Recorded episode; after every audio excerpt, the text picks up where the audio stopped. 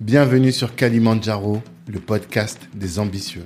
Je suis Tanguy de Bangui, cofondateur de Black Network, le réseau des assoiffés de réussite. Le but de ce podcast est de vous inspirer en vous montrant des personnes ordinaires qui se donnent les moyens de réaliser des choses extraordinaires. Tous les vendredis, on dissèque le parcours d'un ou d'une invitée pour découvrir les stratégies qu'il ou elle utilise pour atteindre ses objectifs. Prenez place, c'est parti. Avant de démarrer l'épisode, je vous invite à découvrir notre nouveau partenaire qui est le cabinet BHB. C'est un cabinet de gestion de patrimoine qui est spécialisé dans l'optimisation fiscale. Le cabinet BHB vous accompagne dans vos opérations immobilières, dans le neuf ou en défiscalisation. Il vous propose également l'investissement en SCPI. Benoît Brival, pour le connaître, qui est le dirigeant du cabinet, est membre du réseau Black Network et je peux vous dire qu'il a vraiment la volonté de contribuer à l'assise patrimoniale de la communauté. Alors je vous invite à aller découvrir son site internet avec le code CALIDIS. Vous pouvez bénéficier de 10% offerts sur vos frais de dossier. Allez-y, vous serez bien servi. On est parti. Sandrine Ventura, bonjour. Hello Tanguy, comment vas-tu? Ça va et toi? Ouais, ça va. Bon, je suis très content de te recevoir sur Kalimandjaro, le podcast des ambitieux, parce que on s'est rencontrés récemment, on, était, on venait juste d'en parler d'ailleurs, à l'événement organisé par Diversité Alternative, de Paris Pôle Emploi. Et quand je t'ai entendu parler, je me suis dit, tiens, je la connaissais pas. J'ai bien envie de creuser, tu vois, de ce qu'elle fait. Ça a l'air- original. Ça a l'air d'être une vraie entrepreneur. Ouais. Parce que malheureusement, on est entouré de beaucoup de gens qui se donnent un titre de CEO, mais quand tu creuses, tu te rends compte qu'ils n'ont pas vraiment de boîte, tu vois. Alors que toi, tu es là depuis presque une dizaine d'années, donc tu es vraiment une entrepreneur. Et je me suis dit, mais tiens, je la connais pas, c'est bizarre. Et euh, après, quand on a échangé rapidement sur... Non, c'est par téléphone, quand c'était aussi par téléphone. Ouais. Je dis, ah non, en fait, faut que tu viennes faire le podcast. Faut pas juste qu'on se connaisse. Parce que moi, j'aime bien connaisse les entrepreneurs, mais quand je vois des secteurs d'activité particuliers, Ouais. je me dis non, là, il faut faire un podcast. Parce que je pense que ça va euh, en inspirer plus d'un. Et Ouais. tu as l'air d'exécuter les choses de manière à faire en sorte que ton truc devienne grand, quoi. Ouais. Tu vois. Ouais. Donc c'est ça qui est hyper intéressant. Et bah, j'ai hâte, hâte de, de, de tout comprendre, de comprendre comment est-ce que tu en es venu là, de comprendre où tu veux aller également, et de rentrer un peu dans ta tête. c'est une séance de psy qu'on fait là. Ah, Totalement. En tout cas, merci d'avoir accepté euh, d'être là pour euh, ce podcast à quelques jours des fêtes de Noël. Et euh, la première question que je pose à tout le monde, avant même de te demander de te présenter, c'est quelle est ton ambition? C'est quoi ton, ton Kalimandjaro, cette montagne-là que tu veux gravir? Alors déjà, merci de, de me recevoir parce que euh, moi je suis très flattée de passer sur ton podcast. Merci. Euh, et parce que quand je vois les gens que tu as reçus, euh, euh, c'est euh, des gens ambitieux, euh, Mhm. des entrepreneurs, des gens qui ont une vision et c'est des gens très inspirants. Euh, on se voit, je sais pas comment je me vois, mais en tout cas, moi je mets CEO, mais souvent je dis, bon, c'est que un titre, hein, le plus Ouais. important c'est le travail. Totalement. Donc je me vois pas forcément comme CEO, donc si toi tu me vois comme CEO, je suis contente. C'est it's obvious, comme on dit, tu vois. es ça- une CEO, il n'y a pas de sujet. Ça c'est le Mhm. premier point. Deuxième point, euh, c'est vrai que c'est pas forcément des questions que je me pose, même si j'ai quand même une vision et, j'ai toujours su en fait où je veux aller et comment je, ce que je dois faire pour y parvenir. Mhm. Mais moi je veux bâtir un empire. Mhm. J'aime bâtir. D'accord. J'aime construire des choses qui apportent euh, une valeur ajoutée pour euh, la communauté dans son ensemble, pas forcément la communauté afro. Euh, je suis engagée dans différents projets. Euh, la position de la femme pour moi est extrêmement importante. D'accord. Son rôle, son émancipation. Mhm. Et euh, donc c'est vrai que c'est une question assez euh, finalement qui demande une introspection que j'ai Totalement. beaucoup de mal à faire. Ah, Euh, D'accord. Mine de rien. Mais euh, voilà, moi c'est j'aime bâtir. C'est ça mon ambition, c'est Mais bâtir qu'est-ce que tu veux chose. bâtir? C'est ça la question. Parce que Ouais. euh, bâtir un empire, c'est vrai, je, vois très Mm. bien l'idée et je pense Ouais. que de nombreux sont ceux qui veulent. Mais j'imagine que quand tu dis le mot empire, Mm. dans ta tête, t'as quelque chose, t'as une image, j'imagine. Ah là là, c'est personnel. Vous voyez pas son regard, elle est dérangée par la question. Mais c'est ça, parce qu'en réalité. C'est facile, tu vois. Exactement. Mais- La réponse bateau et je me suis fait. euh, moi, mon travail, c'est de creuser, tu vois, de rentrer dans ta tête. Donc, euh, j'imagine que t'as, ouais, t'as une image. au moins que tu as envie de partager avec tout, que tu, qui est partageable. Ou est-ce que tu as peur de ta propre ambition? Tu as peur de le dire et qu'après, si tu n'y arrives pas, les gens se disent Ah, elle voulait ça, tu vois Ouais, non, non, non, parce que moi, mm. quand je dis un truc, je le fais. Donc, euh, j'ai pas peur de pas y arriver. Ça, c'est clair. C'est une certitude. Mm-hmm. Euh, comment dire? J'espère que ce blanc ne va pas durer trop longtemps. non, mais c'est en fait, c'est vraiment c'est euh, mettre ma, ma vision, euh, comme je te dis, au service des autres. Mm-hmm. Et ça, c'est lorsque tu bâtis, tu construis quelque chose. Mm. Je trouve que en, tant que femme ou en tant que femme noire, mm. on est souvent exclu de la table des décideurs. Et ça, ça me pose un énorme problème. Totalement. Donc moi, quand j'ai un obstacle, je le contourne. Mm-hmm j'essaye de le dépasser, le surpasser et de trouver des solutions. Si on ne me permet pas d'entrer à la table, de déjeuner avec ceux qui sont assis autour de la table, mhm. eh ben moi, je vais faire mon propre repas, je vais faire mon propre menu, je vais créer mes propres règles. Mhm. C'est ça mon ambition. C'est créer mes propres règles, mais pas uniquement pour moi. Mhm. Moi, ça n'a aucune importance, mais c'est pour les autres. C'est pour qu'il n'y ait plus cette frustration, plus ce sentiment de rejet. Même si la frustration et le rejet, quand tu vois la plupart des entrepreneurs, ça nourrit nos ambitions. Donc c'est un peu paradoxal. Hein. mais pouvoir créer une autre table qui va permettre à chacun de trouver sa place et de s'émanciper et de hmm. réaliser ses rêves. Hmm. C'est ça mon ambition. Ok. Et cette table-là donc permettrait aux femmes d'être, euh, d'avoir des espaces où elles pourront travailler de manière safe euh, et, et, faire en sorte aussi, quand tu disais pas forcément la communauté, notre communauté noire, hmm. tu parles même de l'humanité finalement, d'améliorer l'humanité à travers ton projet. Exactement. D'accord. Et Bon, après, on va découvrir, parce que là, on n'a pas encore parlé de tes boîtes, mais effectivement, quand on prend euh, le, ton, ta dernière activité en date, qui est mm. Mila Rose Agency, effectivement, là, on sent cette volonté-là de mm. d'améliorer la cause. Et dans les exemples que tu prends, en plus, j'ai écouté euh, le podcast business de Meuf. C'est ça. Euh, on voit que tu as quand même de l'universalité dans, mhm. ton, dans ton combat. Euh, ça m'a fait penser au dernier Black Panther, tu vois, où mhm. euh, les les euh, victimes entre guillemets sont le Wakanda, mais c'est aussi les peuples aztèques, les peuples latino-américains. Mhm. Et toi, ce que tu dis, c'est que l'appropriation culturelle, on n'est pas les seuls finalement à les vivre. C'est que ça va au-delà et que les marques dominantes vont prendre finalement chez d'autres. C'est ça aussi. Ouais. Moi, j'ai toujours été marquée. Moi, j'ai grandi par avec euh, le message que portait Nelson Mandela, le message que portait Martin Luther King sur mhm. vraiment, comme tu dis, l'universalité, mhm. sur les luttes raciales, sociales pour l'autre, mhm. et pas simplement l'autre qui me ressemble, qui me ressemble, mais pour l'autre en général qui est défavorisé. D'accord. Donc ça, c'est vraiment important. Et donc du coup, Mila Rose Agency porte ce message. C'est pour ça que nous, lorsqu'on présente le cabinet, on a fait le choix de ne pas être afro-centré, afro-centré, mmh. et donc de s'intéresser également aux cultures qui sont spoliées, comme les cultures d'Amérique latine, les cultures d'Asie, les cultures de différentes euh, ethnies du continent africain, mmh. mais de partout. D'accord. Ça, c'est le message qu'on veut porter. Hmm. Voilà. D'accord. Bon, on va rentrer dans, dans, dans, le vif du sujet par la suite. Là, déjà, est-ce que tu peux te présenter pour les gens qui ne te connaissent pas? Ouais, ouais, ouais. ouais. Alors, euh, donc, je m'appelle Sandrine Ventura, j'ai 40 ans, j'aurai bientôt 41 ans. Donc, mhm. c'est euh, important parce que le passage des 40 ans... Euh, ne m'en parle pas. C'est cette année-là, 2023. Et quand même, euh, n'est pas rien. euh, je suis mariée, j'ai pas d'enfant. Mhm. Donc ça aussi, ça fera partie de...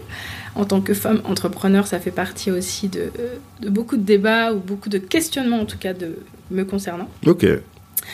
Euh, j'ai plusieurs entreprises. Donc, mmh. une première entreprise que j'ai créée il y a 8 ans, mmh. Risque Qualité et Conseil RQC, dans le conseil en assurance.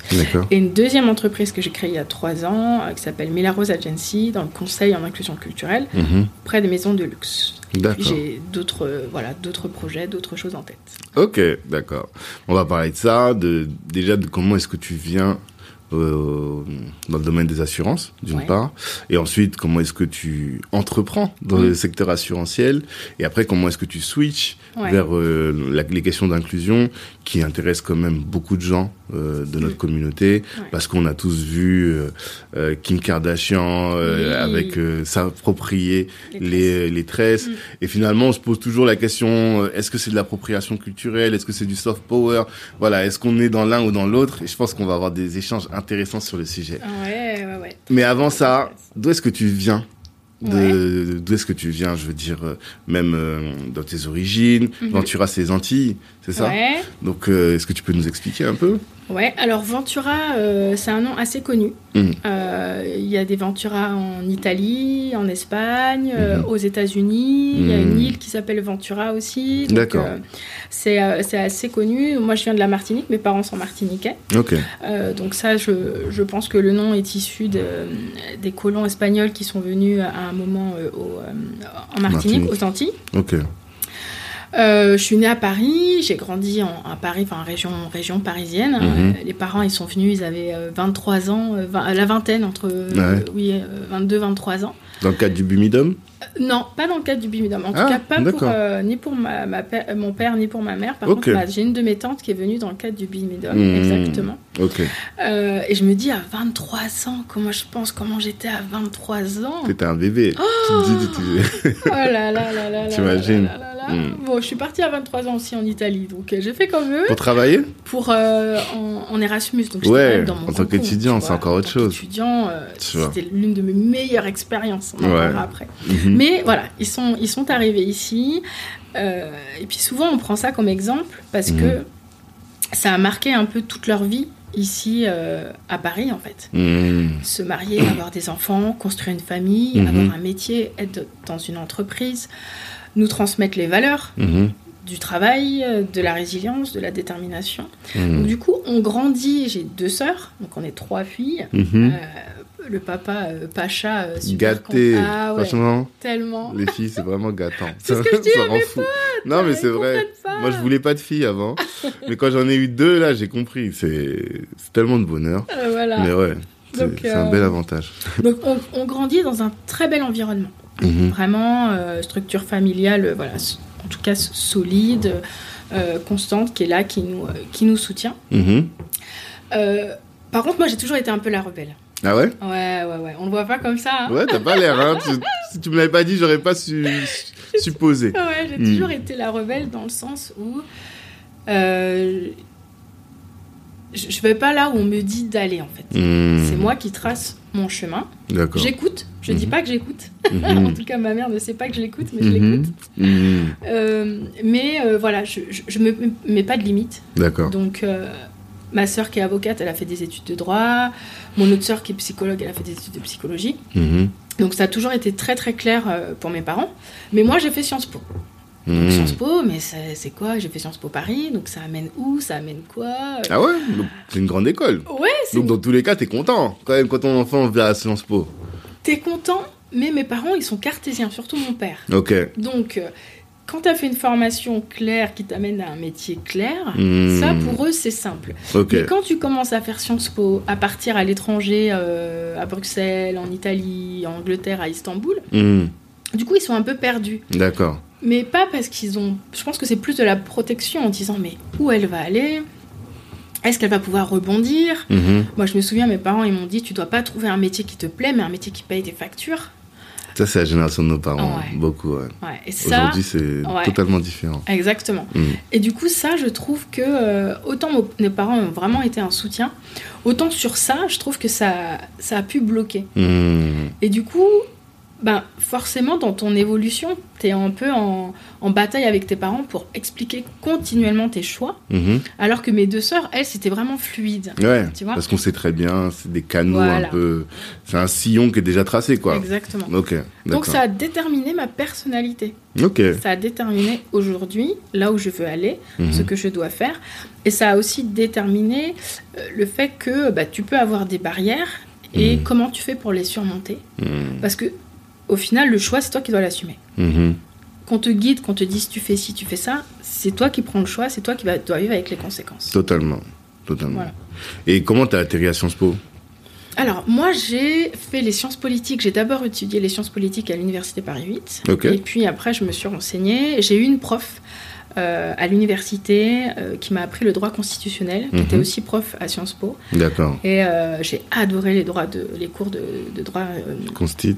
constit. C'était Mhm. vraiment super. Mhm. Et, et c'est elle qui m'a donné envie. Mhm. Donc, du coup, ben, je me suis dit, bah, je vais passer par Sciences Po. Donc, du coup, euh, c'était sur la partie recherche. Mhm. Donc c'était sur les relations internationales et, et relations européennes. Ok. Mais je te dis ça, j'ai fait Sciences Po euh, à la fin de mon cursus et au début, je me suis dit, bah, mon plan c'est d'intégrer Sci- Sciences Po. Comment je fais pour intégrer Sciences Po? Donc je mets Mhm. en place un plan, une stratégie. Ok. Donc chaque année, euh, mes diplômes, je dois les avoir avec mention. Mhm. Donc je travaille comme une dingue. Mhm. Je dois euh, faire des stages en, euh, pendant l'été. Mhm. Donc au Sénat, euh, dans telle ou telle structure. Mhm. Je dois rendre mon parcours intéressant. Je dois attirer. Je dois m'intéresser. Je dois m'ouvrir. Et comment t'as découvert ça? Comment est-ce que t'as su quel était le chemin à suivre pour atterrir à Sciences Po? Alors déjà, cette prof qui m'a informée Mhm. Sur euh, les conditions d'accès. Mhm. Je me suis renseignée aussi. euh, J'avais une autre camarade également à Paris 8 qui était, elle, issue du milieu bourgeois, euh, qui allait un peu à Paris 8 par euh, un peu rébellion. Ah ouais donc on s'est retrouvés dans ce sens. Ok. Qui m'a expliqué aussi un petit peu les... Paris 8, c'est Saint-Denis, hein Ouais, Saint-Denis. Ah oui, c'est pour ça, ok. qui m'a expliqué un petit peu les, les modalités d'accès. Donc Mhm. c'est là finalement que j'ai pu adapter ma, ma structure, ma, Mhm. ma stratégie. Ta stratégie, ok. Mais cette stratégie, c'est le reflet de ce que je suis euh, et de tout mon parcours euh, scolaire. Mhm. Moi, je me souviens quand j'étais jeune, mon père, il nous disait toujours, euh, vous devez être avant le premier. Mhm. Tout le temps, tout le temps, tout le temps. C'est marrant ça. Mais je me souviens, et c'est marrant parce que finalement, le message que les parents font passer aux enfants, il est pris différemment. Mhm. Excuse-moi. J'ai ma soeur jumelle. Elle me dit, oh ben non. Ah, c'est ta jumelle pas. Ouais, carrément jumelle. Ok. ouais, ouais. Laquelle, la juriste ou la psy? La, la juriste. Ok. Bon, vous êtes un peu sur. Vous avez fait les mêmes trajectoires un peu, quoi. Ouais, À pro- ouais. à peu de choses près. après, Ok. exactement, on Mm. s'est euh, on s'est splitté. Et elle me dit, ben euh, non, euh, moi je me souviens pas. J'ai dit, Mm. attends, tu rigoles ou quoi? Euh, tous, les, tous les matins, il nous disait ça. Ouais, c'est marrant. Devez avoir le premier. Mhm. Donc du coup, moi, ça a forgé un peu ma détermination et j'étais à fond sur les études, à fond à l'école. Il fallait que je travaille, je travaille, je travaille. D'accord. Donc finalement, quand après il a fallu mettre en place une stratégie et puis qu'il fallait travailler d'arrache-pied, Mhm. bah, du coup ça m'a pas fait peur. C'était Mhm. un petit peu dans, mon- dans mon élément, j'étais un peu dans, dans mon élément euh, naturel, on va Mhm. dire.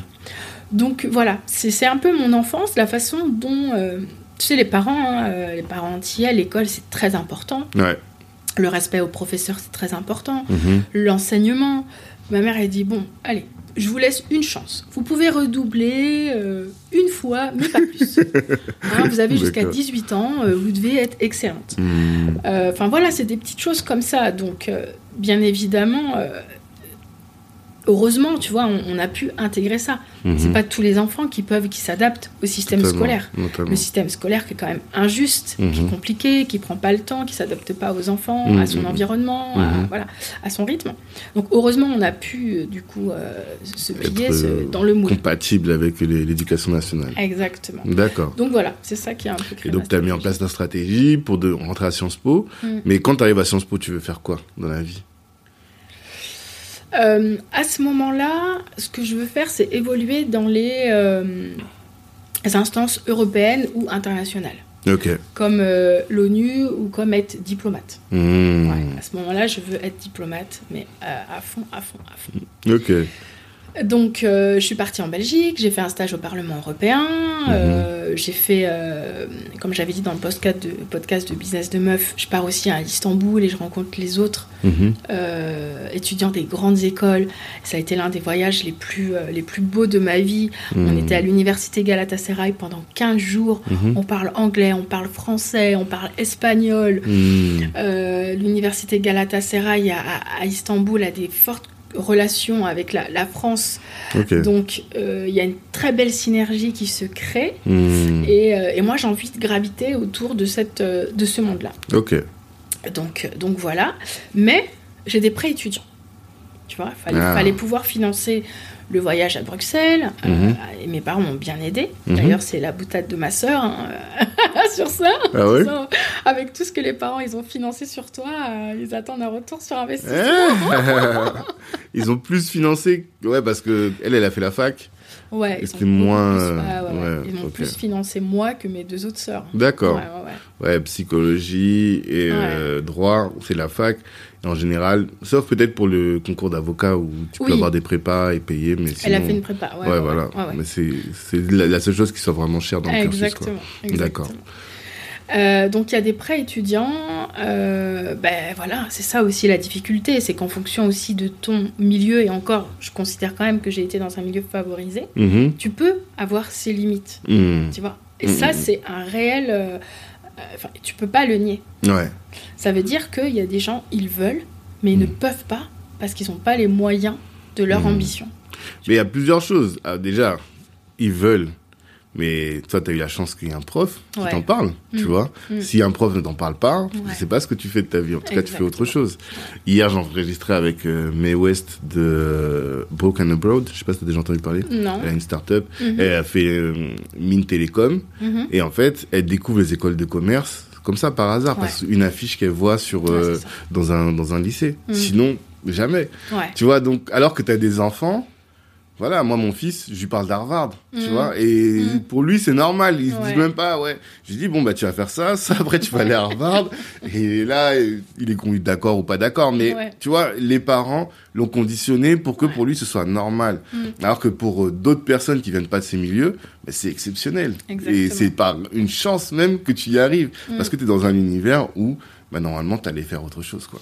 Et ça, c'est c'est incroyable. Et alors, après, une fois que tu as eu l'obstacle, tu as surmonté l'obstacle de connaître, Mm. voilà, tu as l'autre étape qui est de vouloir et ensuite de pouvoir. Exactement. C'est encore, euh, hyper T'as vu le nombre difficile. de stades du coup qu'il y a Exactement, Ouais, exactement. ouais. D'où finalement te dire que ce que tu as fait déjà, c'est c'est important. C'est pas rien. Tu Ouais. vois. Rien que ça, déjà, Mm. arriver dans la grande école et en sortant te dire que tu vas être diplomate, bah voilà, tu as, Mm. déjà fait quelque chose de. Ton destin a déjà pris une bonne, un bon chemin d'un point de vue professionnel. quoi. Exactement. C'est ça. Mais comment ça se fait qu'au final, aujourd'hui, t'es pas diplomate? Qu'est-ce qui s'est passé? Ouais, ouais, ouais, ouais, ouais. Alors déjà, entre-temps, donc je suis à Sciences Po, Mm. il y a une conférence, j'avais déjà fait Erasmus euh, du coup à Rome, euh, donc je suis partie pendant 6 mois, 6 à 8 mois, euh, j'ai étudié, euh, j'y vais qu'avec des Italiens, donc j'ai vraiment appris la culture, en tout cas Mhm. une partie, hein, une toute petite partie, Mhm. Euh, les fêtes, les traditions, la nourriture, euh, le rapport euh, mère-fille et tout ça, donc euh, il y a plein de choses que j'ai pu observer. Mhm. Donc je vais à Sciences Po, il y a une conférence qui est organisée avec l'ambassade de- l'ambassadeur de France qui Mhm. était euh, en Italie. D'accord. Pareil, l'audace. Donc déjà, je fais une intervention devant tout le monde. Donc Mhm. les gens, ils captent que ah mais elle connaît un peu l'Italie quand même. Euh, En plus, elle parle italien parce que j'ai dû intervenir aussi un peu en italien. Mhm. Donc euh, ça attire. Ça attire parce que je suis la seule femme noire dans la pièce. Mhm. Faut pas se mentir, c'est comme ça. Mhm. À Bruxelles, c'était pareil. Dans les études à Sciences Po, c'était pareil. Euh, tu vois, donc tu arrives dans un certain euh, environnement scolaire, les gens qui sont à côté de toi, ils sont issus de milieux différents du tien. D'accord. En tout cas, c'est comme ça que je, je le percevais. Mais bon, c'est pas grave, moi je fais mon truc, je fais mon chemin. Mais je l'ai toujours noté. Donc, ça a toujours été sensible chez moi, cette notion de perception de l'autre. Comment, je vais comment je vais percevoir mes camarades et comment mes camarades me Te perçoivent. Ok. Mhm. Donc j'avais toujours, en plus, comme mon père me disait, il faut toujours que tu sois la première. Mhm. Donc j'évoluais dans ces environnements où il fallait toujours que j'excelle. Donc j'étais aussi un petit peu conditionnée, tu vois. Donc je, je vois cet ambassadeur et je lui dis écoutez, moi je cherche un stage, je veux absolument évoluer dans cet environnement, je veux être diplomate, je cherche un stage, euh, est-ce que vous pouvez m'aider pour faire un stage euh, à Rome, à l'ambassade de, de France à Rome? Ok.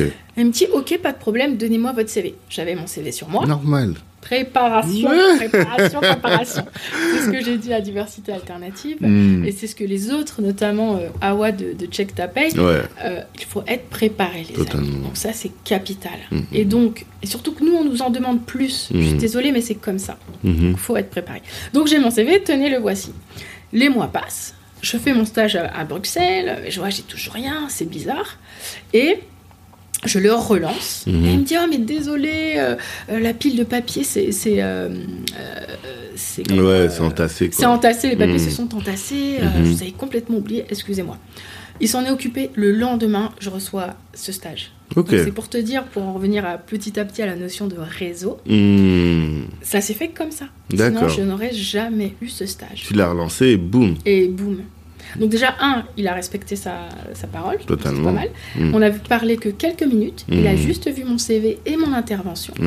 Donc finalement, là où tu vas, c'est, euh, ça peut être, euh, comment? Juste parce qu'on t'a vu deux ou trois fois, tu Mhm. vois là, nous on a matché, on a Ouais. juste, moi je t'ai écouté, toi tu m'as écouté, on a Mhm. matché et ça a permis aujourd'hui d'être là et de faire le podcast. Totalement. Donc, il faut pas de grandes choses Hmm. pour arriver là où on doit aller. Mhm. C'est souvent des petites choses qui t'emmènent au bon endroit, au bon moment. Totalement. Et il faut toujours être, à mon sens, parce que je pense que notre vie professionnelle, notre évolution et notre carrière, c'est- c'est vraiment le, une stratégie. Mhm. Bah, il faut toujours être prêt, sans non plus trop en faire, mais se Mhm. dire bon, ben, je ne sais jamais où sont les opportunités, comment je peux me préparer pour saisir l'opportunité qui va, qui, va, qui va me tomber dessus. En fait. Hmm. Donc voilà, donc tout, tout ça pour dire, j'ai j'ai voulu te faire part de cette petite anecdote pour te dire que, un, s'il n'y avait pas eu de réseau, je serais pas, je pense pas que j'aurais eu le stage. Mhm. Euh, et puis, euh, deux, il faut être préparé. Il faut être Mhm. audacieux et préparé. Totalement. Voilà. Totalement. Et qu'est-ce que tu as fait comme dans- durant ton stage en Italie? Tu faisais quoi? Alors, moi, j'étais avec la partie, euh, comme en plus je parlais italien, donc du coup, je faisais tout ce qui était, euh, je reportais en fait aux ambassadeurs Mhm. euh, la situation politique du pays. Donc Mhm. tous les matins, on faisait des points sur Revue de presse Euh, euh, exactement. ok. Sur ce qui se passait. Et puis, comme moi aussi j'aimais beaucoup l'art, j'ai aidé à préparer une exposition hmm. euh, dans un des musées euh, avec la collection, les collections de, au sein de l'ambassade. D'accord. Donc c'était super. Il y a eu aussi un événement. Alors je sais plus du tout c'était quoi l'événement. Ah oui, il y a eu deux événements, dont un avec l'agence spatiale européenne. Mhm. l'ESA. Donc du coup, euh, j'ai co-organisé avec mes autres, euh, autres stagiaires euh, cet, cet événement. Hmm. Donc c'était vraiment très très enrichissant le fait d'être plongé dans une culture, Mhm. d'apporter des informations. Donc il faut euh, lire les informations, il faut les sélectionner, il faut les trier, il faut Mhm. faire passer le message pour que ton boss il puisse capter et décider rapidement sur quelle information est pertinente ou pas et Mhm. quelle décision lui il peut prendre. Hmm. Donc ça a été vraiment très très très formateur pour ensuite que je puisse me diriger vers le conseil. D'accord. Et pour répondre à ta question, pourquoi j'ai pas pu, euh, pourquoi je suis pas finalement euh, diplomate? Hmm. Parce que, ben, comme je te dis, j'avais les prêts étudiants. À un moment, il fallait payer les factures. Ouais. Et puis j'avais envie aussi d'être dans une expérience un peu dans le privé. Hmm. j'avais gravité un peu dans les institutions européennes françaises, donc le secteur public. Et j'avais envie de savoir ben, c'est quoi euh, voilà, être dans une entreprise. Puisque Hmm. la mentalité, le fonctionnement, l'organisation est C'est complètement autre chose, totalement. Donc j'arrive dans un cabinet conseil, concurrent de, de, de- de mon cabinet conseil aujourd'hui que, que j'ai créé. Et j'ai passé six ans là-bas D'accord. avec mon ancien boss. Mm. Par contre, lui, pareil, il savait dénicher les pépites. Hmm. Donc, euh, mon père, toujours mon père. Mon père m'a trouvé ma super belle voiture. Mon père m'a trouvé. C'est grâce à mon père que j'ai mon mari. C'est grâce à mon père que j'ai mon Ton travail. mari, carrément. Ah ouais Ça, c'est une autre anecdote. Ah, si, on était sur un, si on était sur un, un podcast perso, je t'aurais demandé.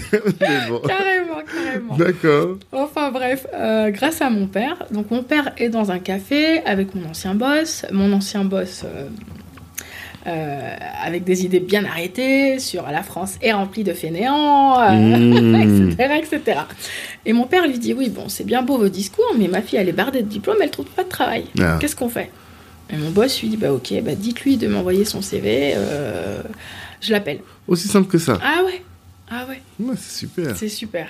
Du coup le Ouais, parce qu'en plus, euh, toi, tu sors de Sciences Po, donc t'avais du mal à trouver Ouais, j'avais du mal à trouver parce qu'en plus, moi, je cherchais en même temps ma voie. Mmh. Donc, c'était pas évident de savoir où j'allais, dans quel domaine. euh, J'avais pas d'expérience trop professionnelle. C'était vraiment que des stages, même si tous les stages que j'ai faits, c'était des vrais postes que j'ai occupés. Mmh. Mais j'étais vraiment toute jeune, tu vois. Mmh. Et puis moi-même, je, je pense que j'étais pas soit pas bien accompagnée ou en tout cas j'ai pas assez cherché pour peut-être mieux me vendre, mieux cibler voilà, mes recherches, Mhm. mieux cibler mes postes.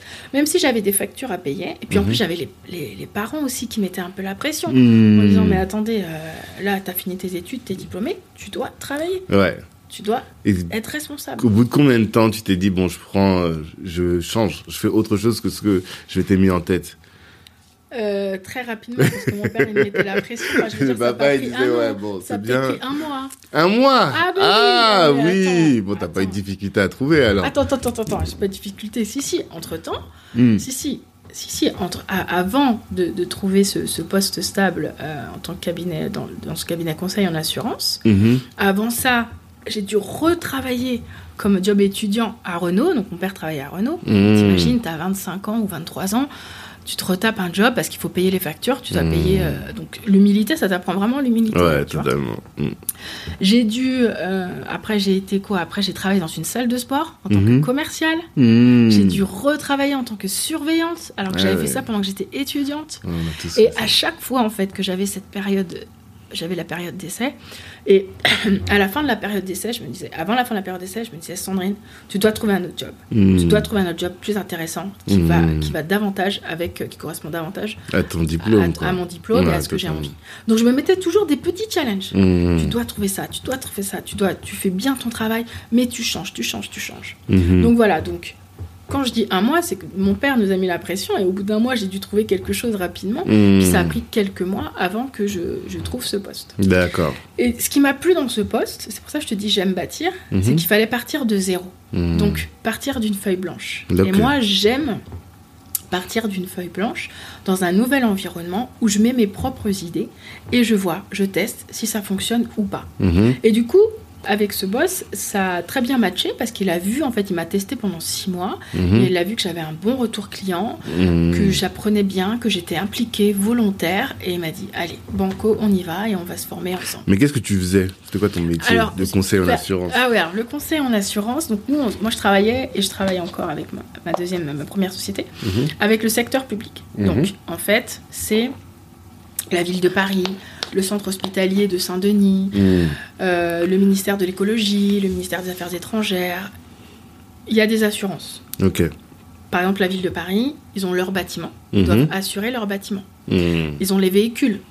Les, tu vois les agents qui passent là, qui mettent des amendes, Ouais. c'est les véhicules de la ville de Paris. Totalement, c'est vrai. Euh, voilà, ils ont des activités qu'ils doivent assurer. Mhm. Et ça, pour assurer, ils ont besoin d'être conseillés. Donc moi, je suis pas assureur, je suis pas courtier, Mhm. mais je suis vraiment côté assuré. Donc ils ont besoin de savoir. Donc moi, je vais pas proposer un contrat d'assurance. Ah. Je suis pas assureur Ok. et je vais pas non plus proposer un assureur parce que je suis pas courtier. Donc je suis vraiment conseil, comme un juriste en fait, Mhm. dans le sens où j'analyse les clauses du contrat d'assurance, je regarde les risques de la ville de Paris et je fais une corrélation entre les risques et la couverture assurantielle.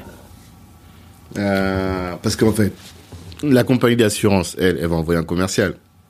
Mais le problème, c'est que lui, il va vendre sa solution, Mhm. qui sera pas forcément la plus pertinente pour l'assuré, en tout Mhm. cas le, le prospect. Mhm.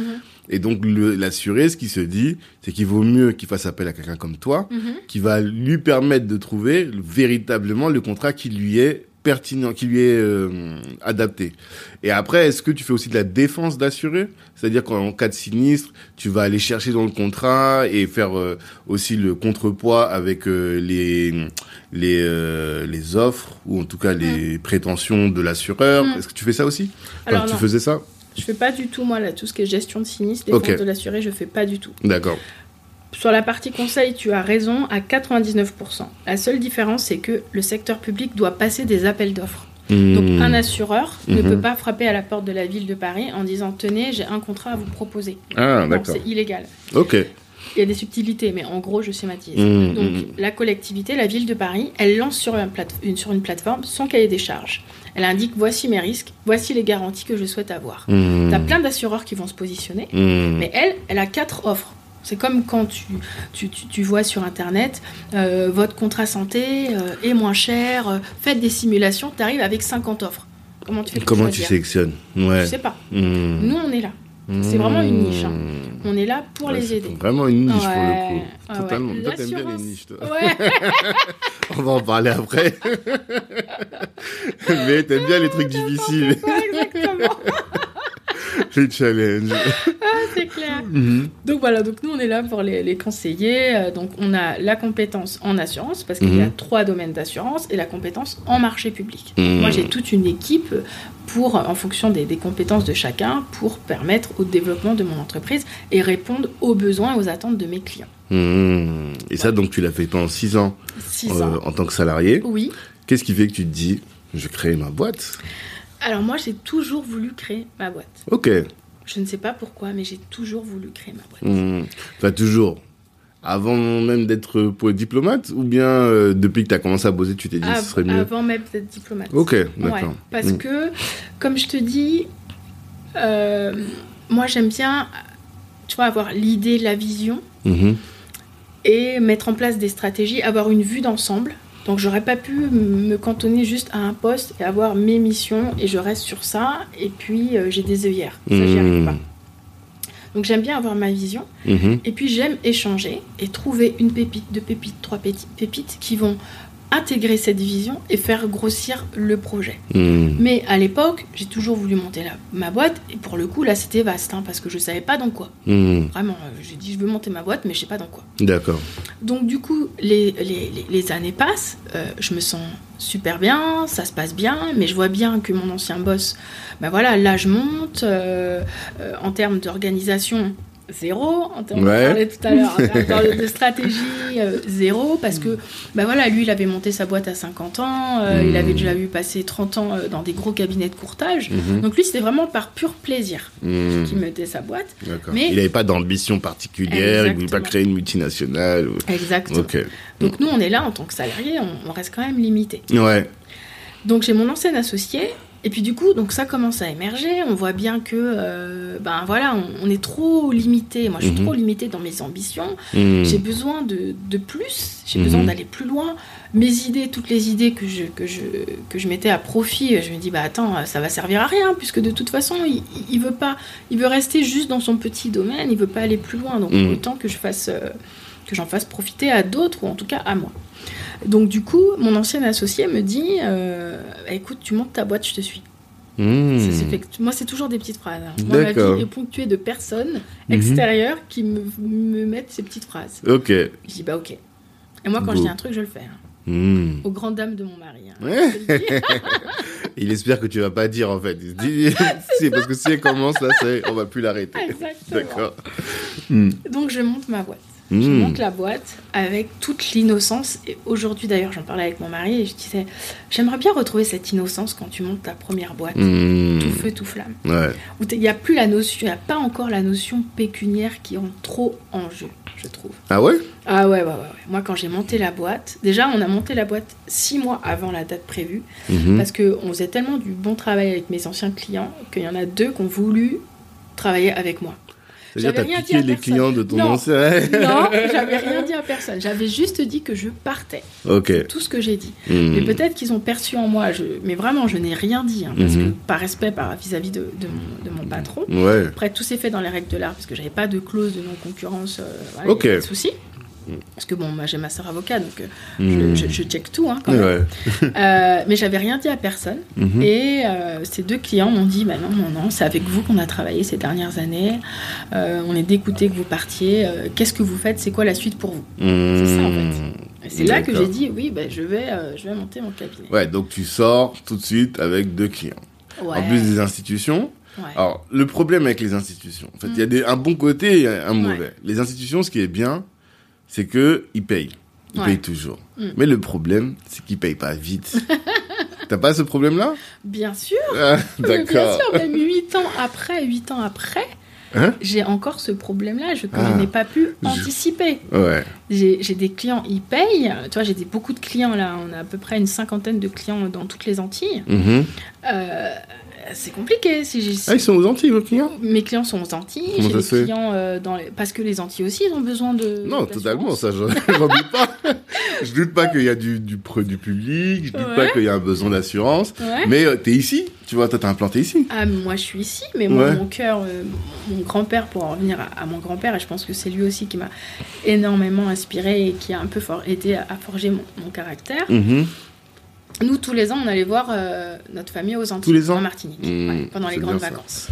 Ça, c'est une grande chance que vous avez. Congé bonifié ou pas du tout Non, non, non. Même pas Non, non, non. Non, non, Ah, c'est encore parents, plus, euh, plus fort. Ouais, Parce que ça veut dire que c'est une charge Exactement. pour les parents, parce que le congé bonifié, c'est bien, tu vois. Ma mère, elle avait le congé bonifié, donc tous les trois ans, elle venait avec Ouais. nous. Mais Mhm. les deux ans où ils n'avaient pas congé bonifié, ils nous envoyaient quand même. Ah. On était entre cousines. D'accord, c'est bien. Et du coup, moi, j'ai, on a découvert une autre langue, créole. On a découvert un autre climat. On a découvert d'autres saveurs culinaires. Mm. Donc, Et quand vos on racines arrivait, aussi. et nos racines. Mm. Quand on arrivait en septembre, euh, on parlait de tout ce qu'on faisait et c'était vraiment magique. D'accord. Mon grand-père, il a été policier, instituteur, luthier. J'ai appris récemment qu'il a été luthier. Mm. Luthier, c'est ceux qui fabriquent les violons, là, c'est ça. les instruments de musique. Les instruments de musique, ouais.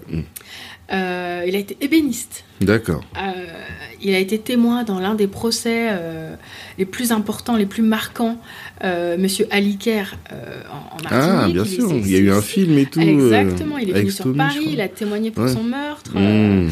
donc, donc voilà, donc ça a été une personne qui m'a toujours montré qu'il n'y avait pas de limite. Mm. Et donc du coup, j'ai eu un fort attachement à la Martinique Mhm. du point de vue économique, politique et social et D'accord. culturel. Ok, d'accord. Voilà. Donc, pas à travers la musique, Mhm. ça me parle pas. Le chant, la musique, c'est pas des, des moyens d'expression pour moi. D'accord. Contrairement à ma soeur qui aime bien zouker, moi, c'est pas mon cas. C'est pas ton truc. C'est pas mon D'accord. Mais par contre, mon grand-père euh, m'a appris et m'a donné vraiment un fort attachement. Donc, pour moi, lorsque j'ai lancé RQC, Mhm. même si toi, enfin, c'est vrai que tu as identifié que Mila Rose était porteur d'universalité, d'ouverture, Mm. mais finalement, j'avais déjà fait ça au sein d'RQC. Mm. Parce que je voulais mettre au bénéfice de ces collectivités, de ces territoires, mon expertise Mm. et la perception que j'ai de ces territoires. Parce que je Mm. suis issue de ces territoires. Alors bien évidemment, avec, euh, comment, avec humilité, parce que je suis à 1000 8000 km. T'es une négropolitaine, Voilà, comme ils aiment dire. Ouais, voilà. ils aiment trop dire ça. Exactement. C'est comme ça que nous on s'appelait comme ça. Ouais, moi j'ai découvert ça il y a pas longtemps, hein, Ouais. mais oui, apparemment on appelle Ouais. les, Ouais, les les noirs de les négropolitains. négropolitains. Bon. Exactement. donc, Mm. euh, donc bien évidemment, avec toute l'humilité, hein, Mm. n'ayant pas grandi là-bas, j'ai pas tous les, les mécanismes, mais Mhm. en tout cas, la perception que j'ai Mm. sera forcément différente d'un cabinet conseil ici parisien qui va sur appel d'offres être sélectionné pour travailler avec la Martinique, Guadeloupe, Saint-Martin, Ouais, euh, Saint-Pierre-et-Miquelon. Ouais, parce que du coup, cette fois-ci, c'est toi qui as dû faire l'objet d'un appel d'offres pour Oui. bosser avec les, les euh, collectivités. Mais comme tu avais l'expertise des appels d'offres, c'était plus facile. Comment Alors, ça s'est géré ça? Oui, moi en tant que. Puisque les collectivités doivent forcément passer des appels d'offres Mm. pour les assureurs et pour tous leurs fournisseurs. Donc moi aussi, je réponds à des appels d'offres pour être Mm. sélectionné pour Voilà, travailler. ça. Mais grâce à mon directeur commercial, il y a quand même tout un travail de communication, de sensibilisation. Donc, Mm. on fait aussi une forte prospection. On a une campagne de prospection, on a une stratégie de prospection pour sensibiliser les collectivités à nous, notre approche et notre cabinet. Mm. Voilà. Donc c'est comme ça que ça crée du lien. Et si, euh, dans les, parmi les auditeurs, on avait des personnes qui aimeraient euh, euh, attaquer ce type de secteur, travailler avec des collectivités, Mm. quels conseils tu leur donnerais justement à ces personnes-là pour pouvoir optimiser leurs chances d'être retenues lors des appels d'offres? Bah écoute, euh, ça va être compliqué de répondre à cette question parce que ça va être mes concurrents directs. Non, non, pas forcément sur les assurances. non, pas, pas nécessairement. Ah ok parce que tu peux être dans Dans- plein d'autres ah, secteurs. Oui, bien sûr, bien sûr, bien Mm. sûr, bien sûr. Euh, ah oui, oui, bien sûr. Euh, oui, sur les autres, sur les autres secteurs, moi je pense que la clé, c'est mettre en avant l'expertise Mhm. parce qu'ils en ont vraiment, vraiment besoin. Mm. Ça, c'est indéniable. Et puis la disponibilité, la réactivité. Il faut pas que les 8000 km et les 6 heures de décalage Mhm. soient un frein à la collaboration. D'accord. Parce que les territoires ultramarins se, lan- se- se sentent délaissés. Mhm. Donc s'il n'y a pas d'offres disponibles sur place, Mhm. ils vont en chercher, et d'ailleurs ils ont l'habitude d'aller chercher les cabinets ailleurs, Ouais. mais il faut pas qu'ils se sentent lésés parce que finalement il y a une telle distance et on prend pas en compte. Moi je travaille jusqu'à 23h minuit. Parfois j'ai eu des commissions d'appel d'offres à 2-3 heures, heure de Paris. Ouais, du parce que là-bas, il est Parce que 20h là-bas, ou 18h, exactement. 19h. Ouais.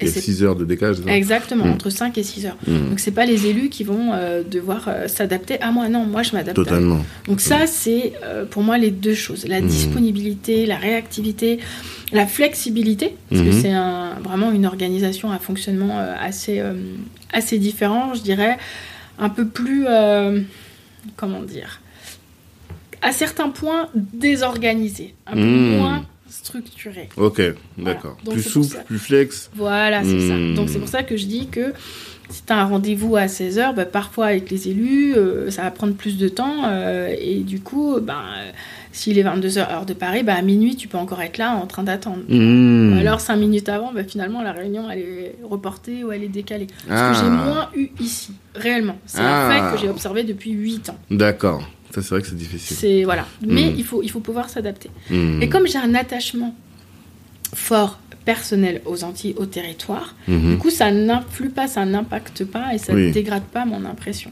Et aujourd'hui, les Antilles, d'ailleurs, c'est Martinique, Guadeloupe ou bien que la Martinique? Martinique, Guadeloupe. Et Guyane un peu? Guyane, on essaye, Ouais. on essaye, ouais, on a quelques entrées, Mais euh, c'est encore différent la Guyane. Ouais. Donc là aussi, Bah, c'est une approche à voir comment approcher. Parce qu'en fait, tout à l'heure, tu me disais, euh, j'ai envie de savoir comment tu, tu approches, mais, euh, mais finalement, c'est comme dans tout, en fait. Des- les territoires sont uniques. La Mhm. Martinique, je l'approche pas de la même façon que la Guadeloupe. Mmh. Quelle différence tu vois entre les deux? Eh ben, la Guadeloupe, quand ils voient une femme euh, antillaise, ils se posent pas 15 questions. Ah Il y a- ouais Ah ouais. ouais, ouais, ouais. Ils y vont t'es compétente. Ah. Enfin, il y a une, cette fierté quand Ouais. les élus me voient, parce que je dis Sandrine Ventura, tu vois, j'ai pas l'accent, j'ai rien, Mm. Sandrine Ventura, et ok. Mais quand ils me voient, Mhm. elles me disent Ah ouais, d'accord. Ah. Et puis quand après, à la fin de la réunion, ta ta ta, tout est T'as calé. été tout est carré et tout. Ils disent Ah ouais, encore plus d'accord. C'est Mais ça fait grave plaisir, ça. Ah ouais. Non, et vraiment. La Martinique, Mm. euh, c'est un peu plus politisé, c'est un peu plus, oui, on va voir, on va décider. Il n'y a pas cette, tout de suite cette fierté, ok, on y va, on teste. Mmh. Tu vois Donc, Mais tu sais que l'ai dit ça, mais Ouais. j'ai j'ai fait un podcast avec Sandy à Bena Africa, tu vois Mais je la connais très bien, Sandy Abénavresse. Ouais. Bref. Elle est guadeloupéenne, tu vois Ouais, ouais, ouais. Et j'ai, comme, tu vois, elle a un profil quand même assez particulier. Ouais. Elle est de la Guadeloupe, mais elle est à fond sur l'Afrique, en train de voyager partout. Et je lui dis, moi, ça me choque pas, parce que on sait que les Africains, les Guadeloupéens, vous êtes un peu plus rebelles, tu vois. ouais. Et quand j'ai dit ça, j'ai reçu des messages après de mes copines martiniquaises, dans une de mes petites sœurs martiniquaises, là, qui me dit, ah, pourquoi tu dis ça, nous? j'ai dit, franchement, je sais qu'il y a des militants en Martinique, Bien sûr. mais les Guadeloupéens sont connus quand même Mais pour avoir voir. cet esprit rebelle et cette fierté là dont tu parles, Ah oui, qui est très forte, très forte. Ouais. Donc, euh, ce que tu dis, ça confirme finalement. Bien sûr. Non, non, je la ressens. Et puis, Mhm. beaucoup de mouvements de contestation sont partis de la Guadeloupe et un peu moins de la Martinique. La contestation, elle est différente Mhm. en Martinique et en Guadeloupe. Mhm. Donc, euh, non, non, il y a vraiment ce sentiment de fierté. Ils se posent pas de questions euh, et c'est vraiment très, très, très plaisant. J'ai envie d'utiliser cet extrait pour promouvoir le podcast, mais je sens que ça va faire des grands débats sur LinkedIn. les gens, ils vont commencer, les Martiniquais vont commencer à faire la guerre parce que finalement, je commence à être euh, bien identifié dans la communauté martiniquaise, enfin au Martinique Guadeloupe. Ouais. On a pas mal de partenaires là-bas. Ouais. Et je sais que si je commence à parler de ça, là, ça va, ça va Pas clasher. de problème, on va répondre. Moi, c'est des Ça te dit? Ah, mais y a pas de souci. Ok, bon, on va Ça utiliser va cet être extrait, chaud, je note. on va débattre sur LinkedIn pendant des heures. Mais Je sais déjà que ma cousine, je sais déjà, j'ai une cousine. Hmm, Je vais pas donner son nom, mais je Mhm. sais déjà qu'elle va m'appeler. Elle va réagir. Ah oui, oui, oui, oui, elle va me tuer. comment on va en parler? Il faut débattre, c'est ça qui crée. Mais c'est ça. c'est- bien, c'est important. Ok, donc ce que tu dis, c'est euh, différence Martinique-Guadeloupe, c'est euh, beaucoup donc cette euh, cette réactivité et cette, je sais pas quel est le terme, mais ils sont plus positifs par rapport au profil comme le tien. Exactement. D'accord. Beaucoup plus ouvert. Ouais, plus cas. ouvert. Et la prise de ça. décision est beaucoup plus rapide. Hmm. D'accord. Et donc, là, tu as ouvert, euh, ouvert ton cabinet. Tu as réussi. Ouais, ce que je voulais savoir, c'est quelle est la part entre les, les collectivités France, euh, françaises, non, de la métropole et les, Ouais. celles de, des Outre-mer en termes de chiffre d'affaires. Est-ce que tu es plus là-bas, plus ici? Non, je suis plus ici. Ok. Ouais, beaucoup plus. Mhm. On est en Corse aussi. Donc c'est autre chose. C'est très. Et très, vous avez très, pris très un homme de paille pour aller en Corse ou bien c'est vraiment toi, tu y vas? C'est un réel plaisir de travailler avec les Corses. Ah ouais? Avec C'est les collectivités corses? C'est un réel plaisir. je D'accord. t'assure. Alors ça, ça mérite qu'on Ça en discute. ça. mettre- faire un- un- un- un C'est un réel plaisir. D'accord. Pourquoi? Parce que, alors déjà, ce qui est intéressant, c'est comme c'est euh, c'est une île, donc Mm. il y a des, des... Le côté insulaire aussi, tu le retrouves. Exactement, le côté insulaire que je retrouve par rapport à la Martinique Mmh, mmh, Donc, D'accord. les organisations syndicales, euh, les assurances, les niches, euh, le fait aussi de, de vouloir de, de préserver le tissu local économique, tout ça, ce sont des choses, des, des Mhm. exigences qui, qui me parlent Ouais. et euh, dans lesquelles je, avec lesquelles, en accord ou pas en accord, c'est pas la question, mais en tout cas, je peux répondre aux attentes du client. Mmh. Ça, c'est très important. Donc, on se comprend en fait. Je comprends avec les collectivités corses, on se comprend. Et ça. ils sont extrêmement professionnels, experts, rigoureux, et ils te disent euh, quand ça va, quand ça va pas. Mmh. Donc tu sais à quoi t'en tenir. Et ça, j'aime- j'apprécie énormément. D'accord. Et euh, il m'appelle Madame Vantour. tu vois, Ventour. Ah avec ouais. leur accent. Avec Ah leur oui, ce que j'aime aussi avec les Corses, Mhm. et je me dis, si on avait cette force, en tout cas si les Antilles avaient cette force, euh, il y a plein de choses, euh, la notion du créole, euh, il y aurait plus de débat. Mmh. En Corse, sur les documents administratifs officiels, c'est d'abord la langue corse, et Ah, ensuite c'est le français. Ouais, ouais, c'est vrai. Mm, mm, mm. Patriotisme, pas patriotisme. En tout cas, ce, ouais, cet amour de leur euh, région, quoi. Qui est très très fort, Hmm. exactement. Tout en étant dans le, dans le respect du continent, dans le Mhm. partage. Mhm. Mais il y a, y a un équilibre et il n'y a pas une, ambi- une ambivalence identitaire. Mm. Et ça, je trouve ça extrêmement euh, Mais puissant. Comment t'as atterri là-bas? C'est ça la question. Ben, écoute, moi, comme je te dis, j'aime les challenges, Mhm. j'aime euh, les défis. Euh, j'ai répondu à un premier appel d'offres euh, avec les Corses, Mhm. et puis un deuxième, troisième, quatrième. Mm. Je fais valoir mes compétences. Mhm. Je fais valoir aussi l'approche innovante au sein d'RQC. C'est quoi Ça, tu l'as dit à moins trois reprises. Ah ouais C'est quoi ton approche En quoi euh, votre... Parce que tu- me dis, oui, je crée un- une nouvelle, euh, je sais pas, euh, un nouveau logiciel. Bon, on peut parler d'innovation, mais Ouais. en quoi dans ton domaine, toi, tu fais de l'innovation? Nous, les assurances, c'est pas sexy. Ouais, C'est compliqué, c'est chiant. Totalement, D'accord totalement. Donc, nous, dès le départ, quand on a créé un cabinet, déjà, on était trois associés, mais dont deux femmes, Mhm. jeunes. Mhm. Quand tu vois les boards des grosses compagnies d'assurance, ou des cabinets de portage, Ouais. c'est des hommes, Mhm. 50, 60 ans, 60 ans cheveux Mhm. grisonnants, donc euh, on n'est pas dedans. hein. Ouais, tu Donc déjà, tout de suite. Voilà, donc déjà, c'est l'approche un peu... euh, Facialement, c'est déjà différent. D'accord. Ça, c'est la première chose. La deuxième chose, nous, on a voulu, dès le départ, euh, apporter une dimension pédagogique à l'assurance. Mhm. Donc, rendre les assurances accessibles. Mhm. Donc, ça veut dire que dans l'accompagnement qu'on va mettre en place pour nos clients, Mhm. on garde toujours ça en tête, make it simple. Donc, on va... euh, comment dire On va présenter les assurances pour que nos clients puissent en maîtriser les enjeux et les aider à décider. Mhm. Donc ça, ça se traduit par euh, des échanges pédagogiques, des formations, par une newsletter. On est le seul cabinet conseil à faire régulièrement, donc on a une newsletter trimestrielle Ok. depuis le départ, Mhm. sur les assurances de façon un peu ludique. Ok. D'accord? Comment ludique? Ludique, ça veut dire euh, avec des études de cas, avec un ton un peu humoristique, avec un- des exemples aussi concrets. Nous, Mhm. on part toujours du concret pour que chacun puisse se retrouver. Donc, ouais, vas-y, je te laisse terminer. Pardon. notre approche, elle est différente et c'est pas que des mots, c'est vraiment une approche sur mesure. Mhm. Donc, on va avoir une approche bien identifiée pour la Corse, Mhm. bien identifiée pour les Antilles Mhm. et en fonction des territoires, Mhm. et une approche aussi bien identifiée dans la région euh, sud-ouest, dans la région Île-de-France, etc., etc.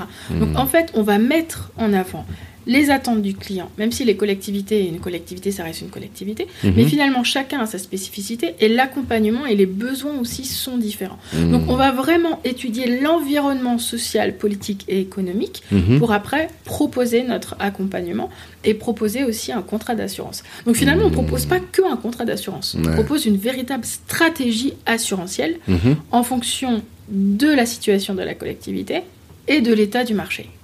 C'est ça, en fait. Et cette- ce caractère innovant, comment est-ce que tu l'as... euh, où est-ce que tu as trouvé l'inspiration pour innover? Bah, moi, j'ai pas étudié les assurances. Mhm. Oui, c'est ça en plus, c'est vrai. Ouais, J'ai ouais. pas étudié les C'est assurances. ta chance, tu penses? Ouais, Parce que du coup, ça m'a permis de comprendre que dans les assurances, il y a des millions et des milliards d'euros d'enjeux. hein. Mhm. On néglige parce qu'on trouve que c'est pas sexy. On pense que les assurances doivent être mises de côté. Ouais. Et donc, du coup, nos clients ont trop tendance à penser comme ça. Et donc, du coup, ils prennent les mauvaises décisions au mauvais moment et trop rapidement.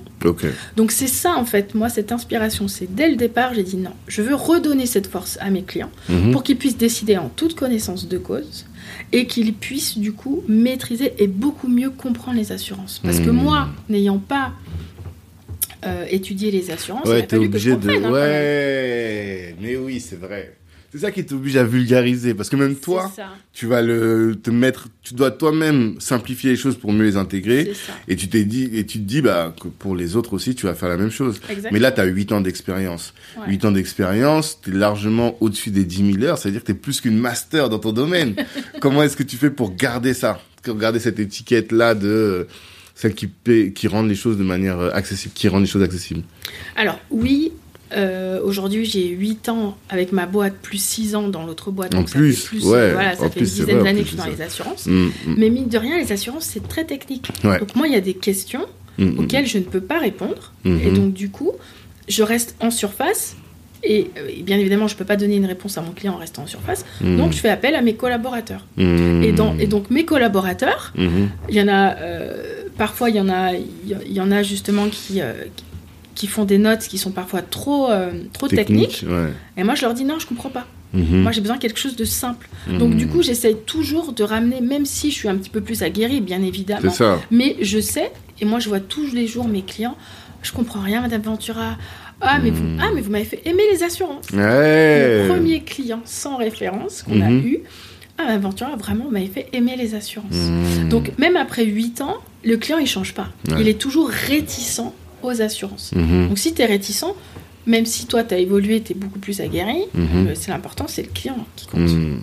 Non, c'est vrai. Tu vois parce que derrière l'assurance, tu vois, euh, déjà, ça parle de risque. C'est pas sexy comme terme. Ouais. Puis t'as des pages, des pages de dossiers, Ouais, de documents Mm. avec les aléas, les trucs. euh, Ouais. forcément, il y a un vrai travail à faire. Mm. Et finalement, c'est très disruptif, tout ça, ce que Mhm. tu fais. De euh, rendre l'assurance sexy, de le rendre euh, coloré, de le, de le, de le rendre accessible à tous. C'est, Mm. Je vois maintenant ce dont tu, Tu parles vois quand tu parles d'innovation. Je vois voilà, très très bien. exactement. Et effectivement, ça fait grave la différence. Parce que quand tu penses aujourd'hui à une convention d'assurance, t'imagines effectivement des hommes blancs, quinquas, Mm. avec des cravates rayées. Mm. Tu vois, vraiment le Mm. truc euh, Mm. qui fait pas rêver, quoi. tu vois. Exactement. Et donc toi, tu viens et tu bouscules tout ça. Oui, Mhm. on est le seul cabinet conseil à avoir organisé des, euh, des cocktails. Mhm. La première année de, de création, j'ai Mhm. organisé un cocktail. Il y avait des clients, il y avait des assureurs, il y avait des courtiers pour montrer qui on est, le chemin parcouru même en un an, la vision et nos valeurs. Et ce que nous, on veut faire pour nos clients. D'accord. On a fait euh, le premier, on a fait euh, pour les, la première année, les trois ans. Après, il y a eu le Covid, donc du Mhm. coup, on n'a pas pu, on n'a pas pu faire. Ça fait quelques années, et, Mhm. euh, et, et j'espère vraiment le, le faire bientôt. Je crois qu'on a Mhm. même fait pour les, non, pour les cinq ans, on n'a pas pu faire. Mais en tout cas, on est le seul cabinet conseil. hein. Il y en a pas, il y en a pas pléthore, mais en tout cas, on est le seul où nous, l'important, c'est de créer du lien, créer une synergie.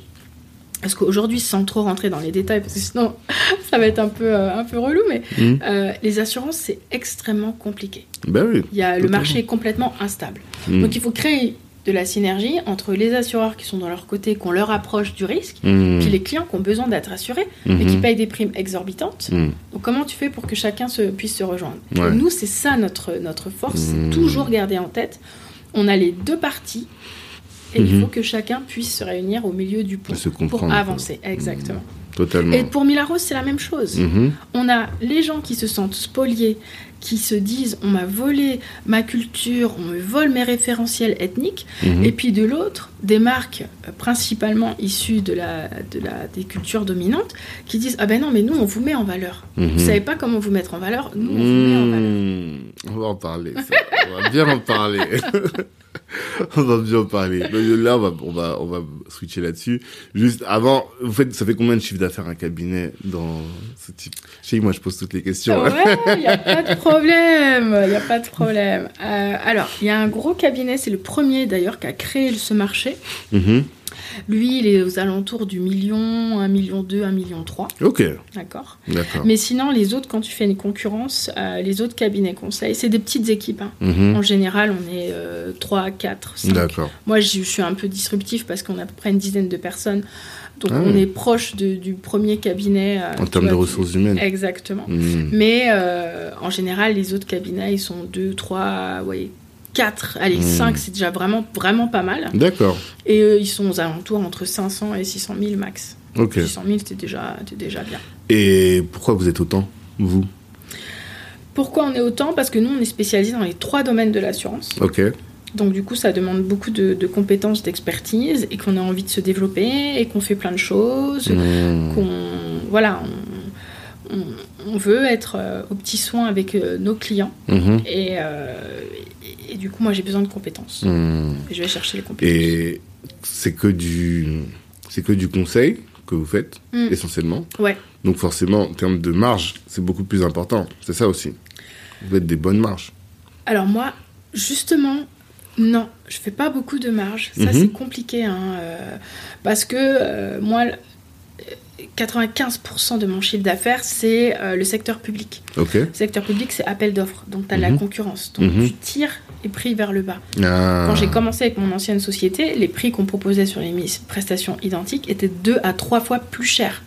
Ah. Donc euh, c'est extrêmement compliqué. Ouais, parce Donc- que c'est très concurrentiel. Exactement, c'est très, Mhm. c'est concurrentiel et les collectivités sont prêtes à payer des primes d'assurance exorbitantes et des hausses de primes d'assurance exorbitantes, Mhm. mais elles sont pas prêtes à payer un cabinet conseil qui va les, les aider dans leur stratégie, dans leur orientation, Mhm. euh, et elles vont, elles vont chercher ras des pâquerettes. quoi. Mhm. Donc c'est vraiment euh, difficile. euh, Il y a beaucoup de cabinets qui, malheureusement, qui tiennent pas ou alors qui, voilà, qui, qui mettent en place d'autres stratégies, qui développent une partie de courtage. Et Moi, je, toi, je- pas non, j'aime pas trop le courtage. Moi, je préfère vraiment le conseil pur. C'est pas, c'est pas ma formation, c'est pas ma sensibilité, c'est pas mon caractère. D'accord. Et du coup, euh, ben, euh, ben, il faut se développer, se développer, se développer, se développer. Mhm. Donc c'est pas, c'est vraiment un métier par passion. Mhm. Le secteur public, c'est aussi une passion. La passion du business. secteur public et de l'assurance. Alors là, vraiment, de tous les épisodes, c'est la première fois qu'on me sort ça. Moi, c'est quoi tes passions? Non, les assurances. Je suis, je suis vraiment passionné, tu sais. Le code général de l'assurance, vraiment, je, le- je le lis le soir. euh, c'est bizarre. attends, je t'ai dit que dans les assurances, il y a énormément d'enjeux. Moi, j'ai un Non, je suis risque d'accord. manager, Je suis d'accord. il pense assurance tout le temps. Ah ouais Tout le temps, tout le temps, tout le temps. D'accord. Ah oui, lui, c'est un pur plaisir. Non, c'est original. j'aime produire, Sandrine, pas de problème, dites-moi, etc. Mhm. J'en ai un autre. Ah non, non, non, mais c'est. euh, D'accord. Ah ouais. Non, peut-être. Enfin, de toute façon, il y a tout sur la terre, tu vois. Mais c'est rare, quoi. C'est ça, en fait. Rare, C'est- c'est je crois que c'est la première fois. Quand t'as dit c'est un métier de passion, je me suis dit, mais de quoi elle me parle?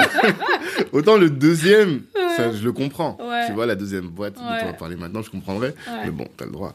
Et donc, voilà, tu fais ça pendant 5 ans, parce que vu que ça fait 3 ans que t'as commencé l'autre boîte, Ouais. 5 ans où tu développes ta boîte, qu'est-ce qui fait que à un moment, tu te dis, hé, il y a un autre business là. Et qui est totalement, finalement, différent. Hmm. Ouais. C'est pas comme si tu étais venu sortir une, tu vois, quelque chose qui vient compléter ton Ouais. activité. Là, t'as as switché totalement, quoi.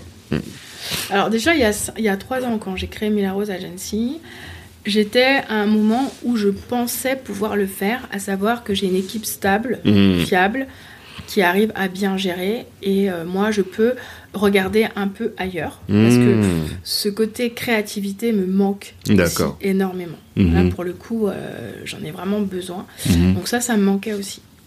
Mais je me suis trompée. C'est-à-dire. Je me suis trompée parce que finalement, l'équipe à l'époque euh, sur laquelle je pensais pouvoir compter, il y a eu des aléas, il y a une personne qui est partie. Ouais. Donc je me retrouve avec deux boîtes où je suis en sous-effectif. Ouais. Et là, c'est dur. Mhm.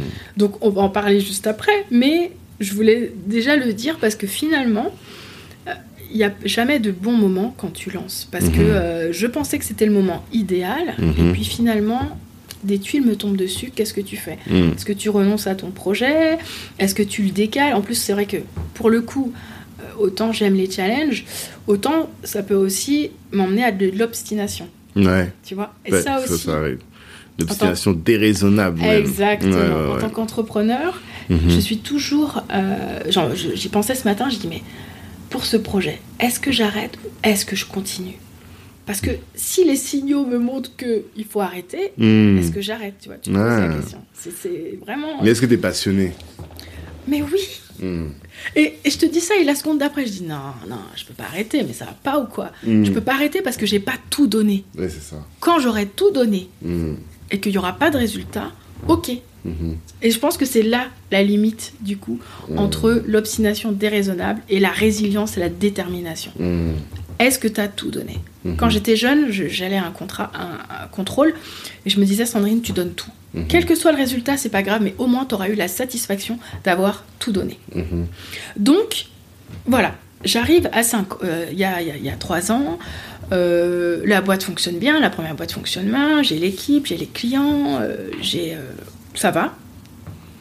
Je crée cette, cette entreprise parce que du coup, je vois 50 Cent qui brûle un t-shirt de Gucci. Ouais, j'ai entendu cette anecdote-là. Je me dis, mais c'est quoi cette blague? Je me dis, Mm. c'est quoi ça? Mais vraiment, ça. J'étais dans mon canapé, je regarde un peu Instagram, mais ça m'a vraiment choqué, tu Mhm. vois.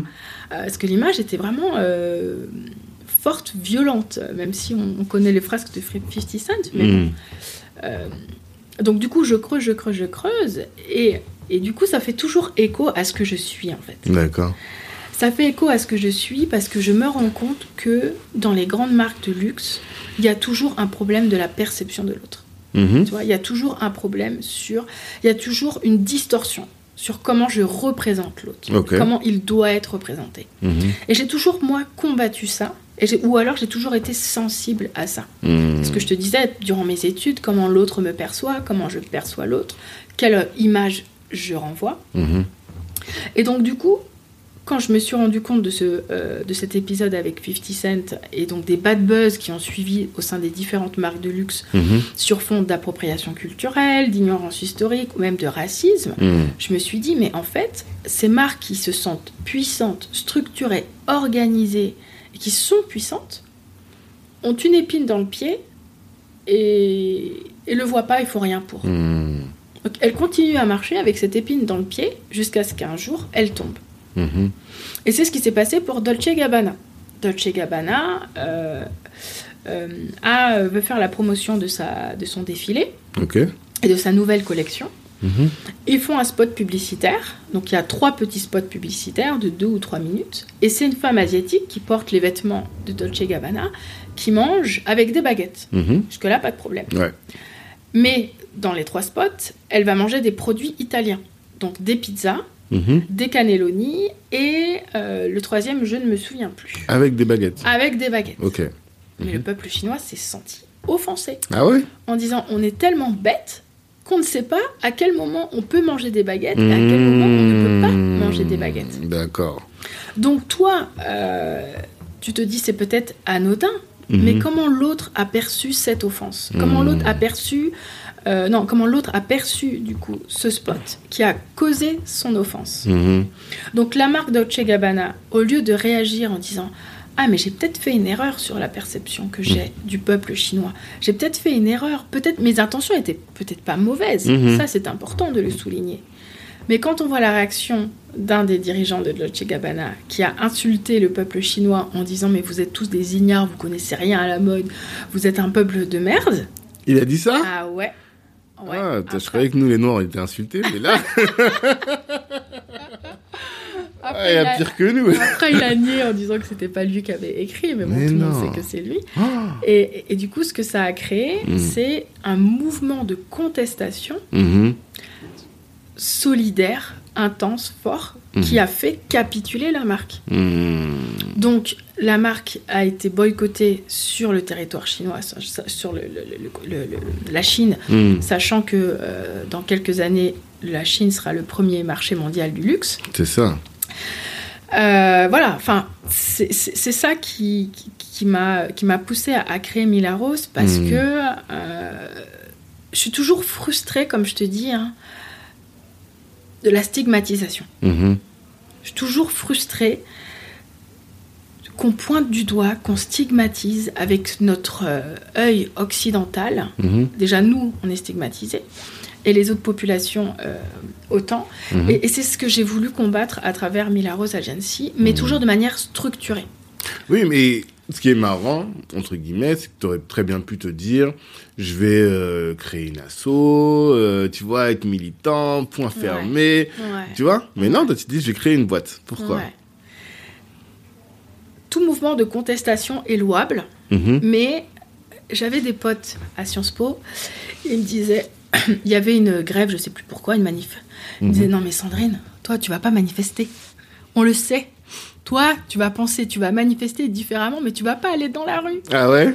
Et en fait, c'est ça, finalement, j'ai créé la boîte parce Mhm. que ce n'est pas mon caractère, c'est pas la forme de contestation qui me convient. Hmm.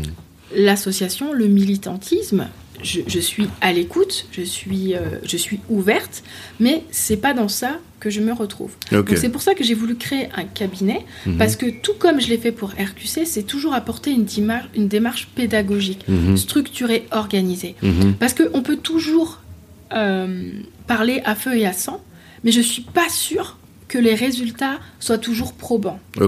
Donc ça a un impact, ça a un effet à un moment, mais sur le long terme, sur des questions aussi sensibles, sur la perception de l'autre, sur la stigmatisation, je suis pas sûre, à mon sens, que il faille que cette voie. Hmm. Donc c'est pour ça que j'ai voulu créer ce cabinet conseil, structuré, organisé, avec une pensée, avec une vision. Hmm. Voilà. D'accord.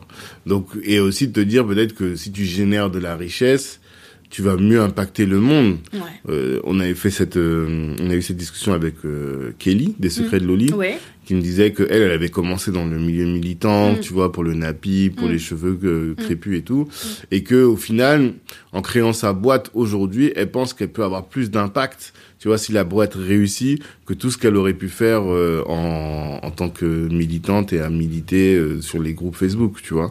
Et je pense que beaucoup d'entre nous ont fait ce passage-là aussi, de dire d'abord on, on va dans la rue, on bat le pavé, Mm. puis au bout d'un moment on se dit non si je veux impacter, je vais donner du travail aux gens, je Mm. vais euh, créer de l'em- ouais, donc créer de l'emploi, créer de la richesse, créer de la valeur. Et là après l'exemple mon exemple permettra aussi peut-être plus de d'impacter que en, en militant, tu vois. Je suis tout à fait d'accord. J'ai écouté ton podcast sur ce avec euh, avec Kelly Mhm. et, euh, et je suis tout à fait d'accord avec toi, enfin avec elle et avec Ouais, avec toi, elle, parce que toi mhm. aussi tu as l'air de partager ses propos. Mhm. Euh, quand je dis, quand, au début du podcast, quand j'ai dit que je veux bâtir, Mhm. je sais aussi que et créer les nouvelles règles, Ouais. créer une autre table. Totalement. Je sais aussi que ça passe par l'influence financière, Mhm. le poids financier.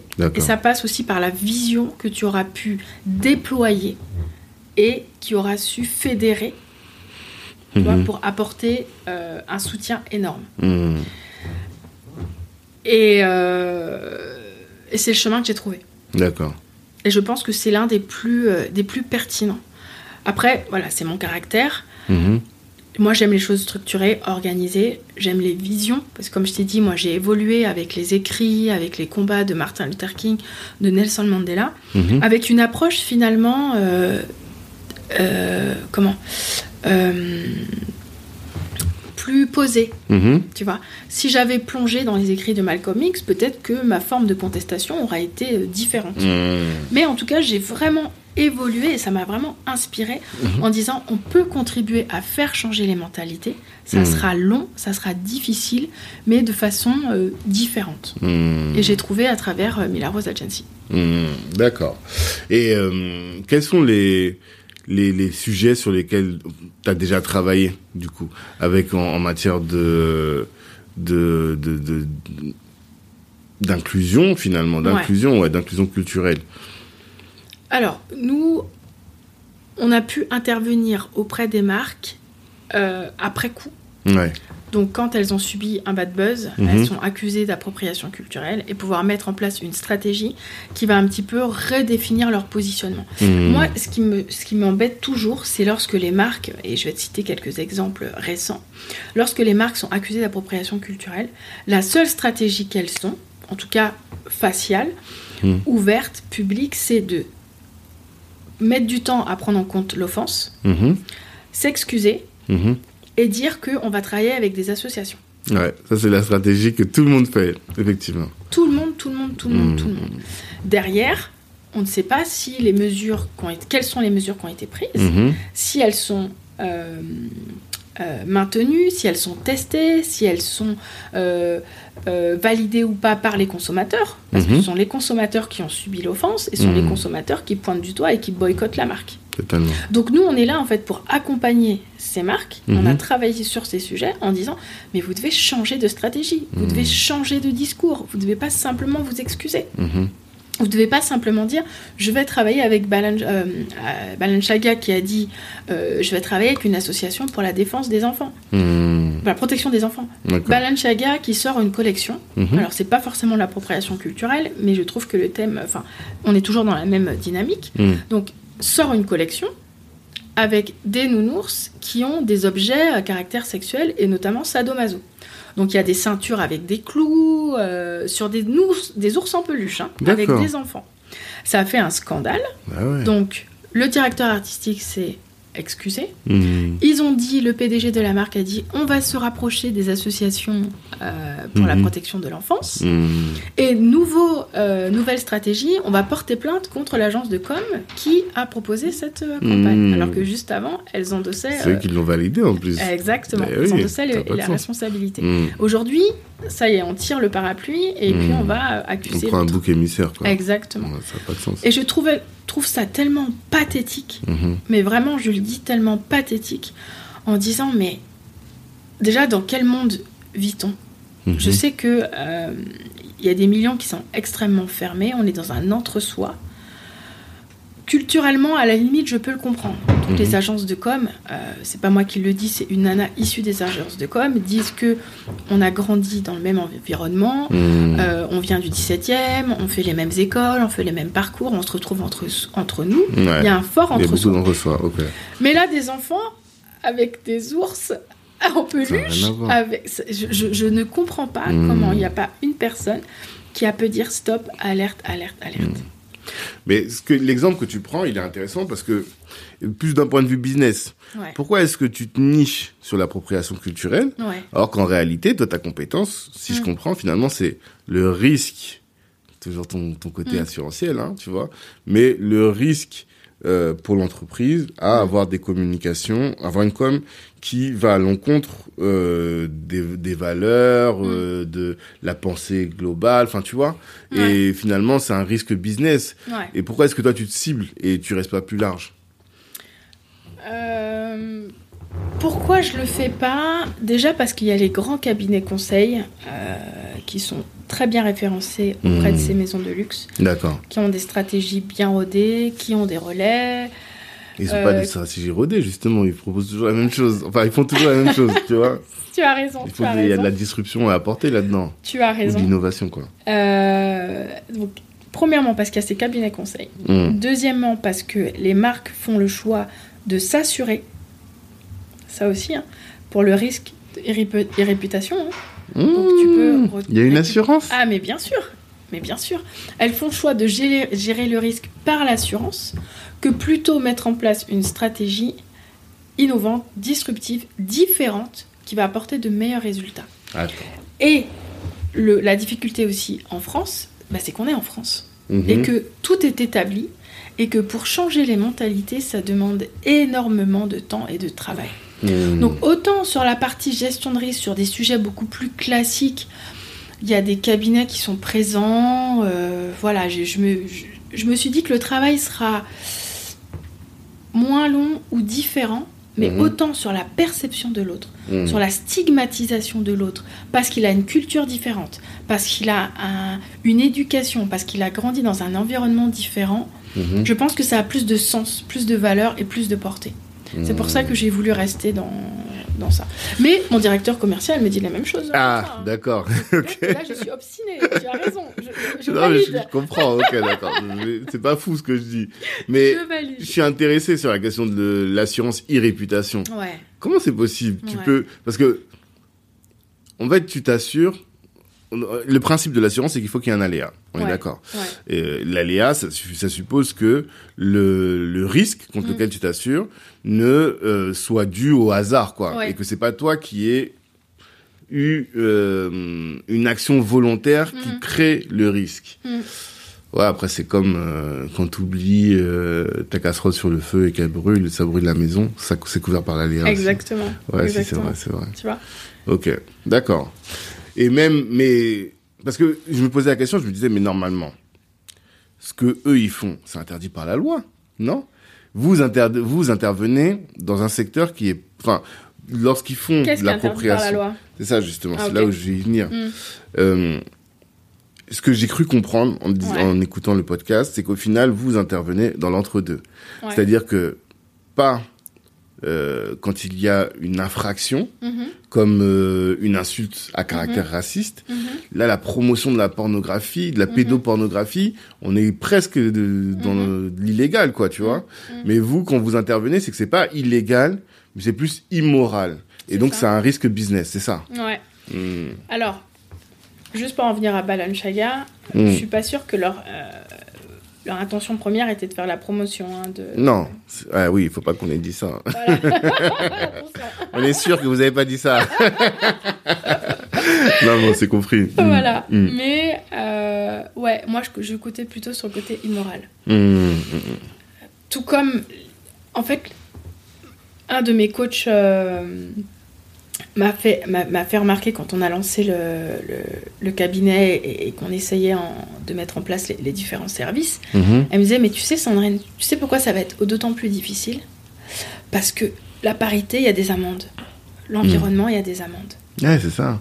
La diversité et l'inclusion, il n'y a pas d'amende. Hmm, En tout cas, en France, ouais. puisque les statistiques ethniques n'existent pas, puisque euh, quand on commence à parler de certains, euh, on aborde certains sujets, on est tout de suite taxé de communautarisme. Hmm, Euh, hmm, donc, cette remise en question, elle sera compliquée et difficile parce qu'il n'y a pas de, de sanctions, Ouais. tu vois. Donc, c'est pour ça que ce, ce, cabinet me prend vraiment aux tripes, mais euh, il faut être patient, il faut être résilient parce que totalement. euh, la remise en question de ces marques, et pour moi, il y a un réel sujet, est compliqué et difficile. Non, mais il y a, il y a un sujet. C'est incroyable. Maintenant, j'imagine que toi, tu as travaillé là justement sur le risque. Ouais. Et euh, quand tu fais ta démarche clientèle, Mm. tu leur présentes finalement l'impact que Mm. euh, des mauvaises campagnes Mm. a eu, ont, des mauvaises campagnes ont eu Ouais. sur euh, le, chiffre d'affaires ou sur sûr. la, réputa- la réputation. Est-ce que tu peux nous donner justement des chiffres? Parce que souvent on a ce débat-là dans la communauté de dire, euh, bah, tu vois, le- quand tu parles de, de l'affaire 50 Cent là, Mm. euh, c'est parce que Gucci ils avaient créé un t-shirt avec un blackface, Oui. en tout cas ce qui ressemblait à un blackface. Ouais. Et donc, ça parlait sur les réseaux, ça partageait, nanana. Et il y a toujours quelqu'un, quand on fait ça, qui vient et qui nous dit, mais là, vous êtes en train de donner de la visibilité à la marque. Ouais. Et il y a une phrase qu'on dit souvent, c'est que un bad buzz reste un buzz. Tu vois. Mais si on avait des arguments qui permettaient de dire, c'est un bad buzz, c'est un buzz, mais qui a un impact négatif sur le chiffre d'affaires, eh bien, on serait encore plus enclin à multiplier, à continuer de dénoncer des, les, entreprises qui font ce genre de, qui ont ce genre de comportement. Est-ce que vous avez des chiffres, vous avez des, euh, des exemples? Alors, c'est très intéressant ce que tu viens de dire. Je vais essayer de, de répondre à tous les points. Mm. Il faut savoir que les entreprises françaises sont. euh, les entreprises françaises du luxe font partie, une majorité des entreprises françaises du luxe font partie du top 10 ou du top 25 des entreprises de luxe mondiales. Hmm. D'accord? Donc ça veut dire que l'industrie française du luxe pèse énormément sur la place mondiale. Totalement. Ça, c'est le premier postulat. Mhm.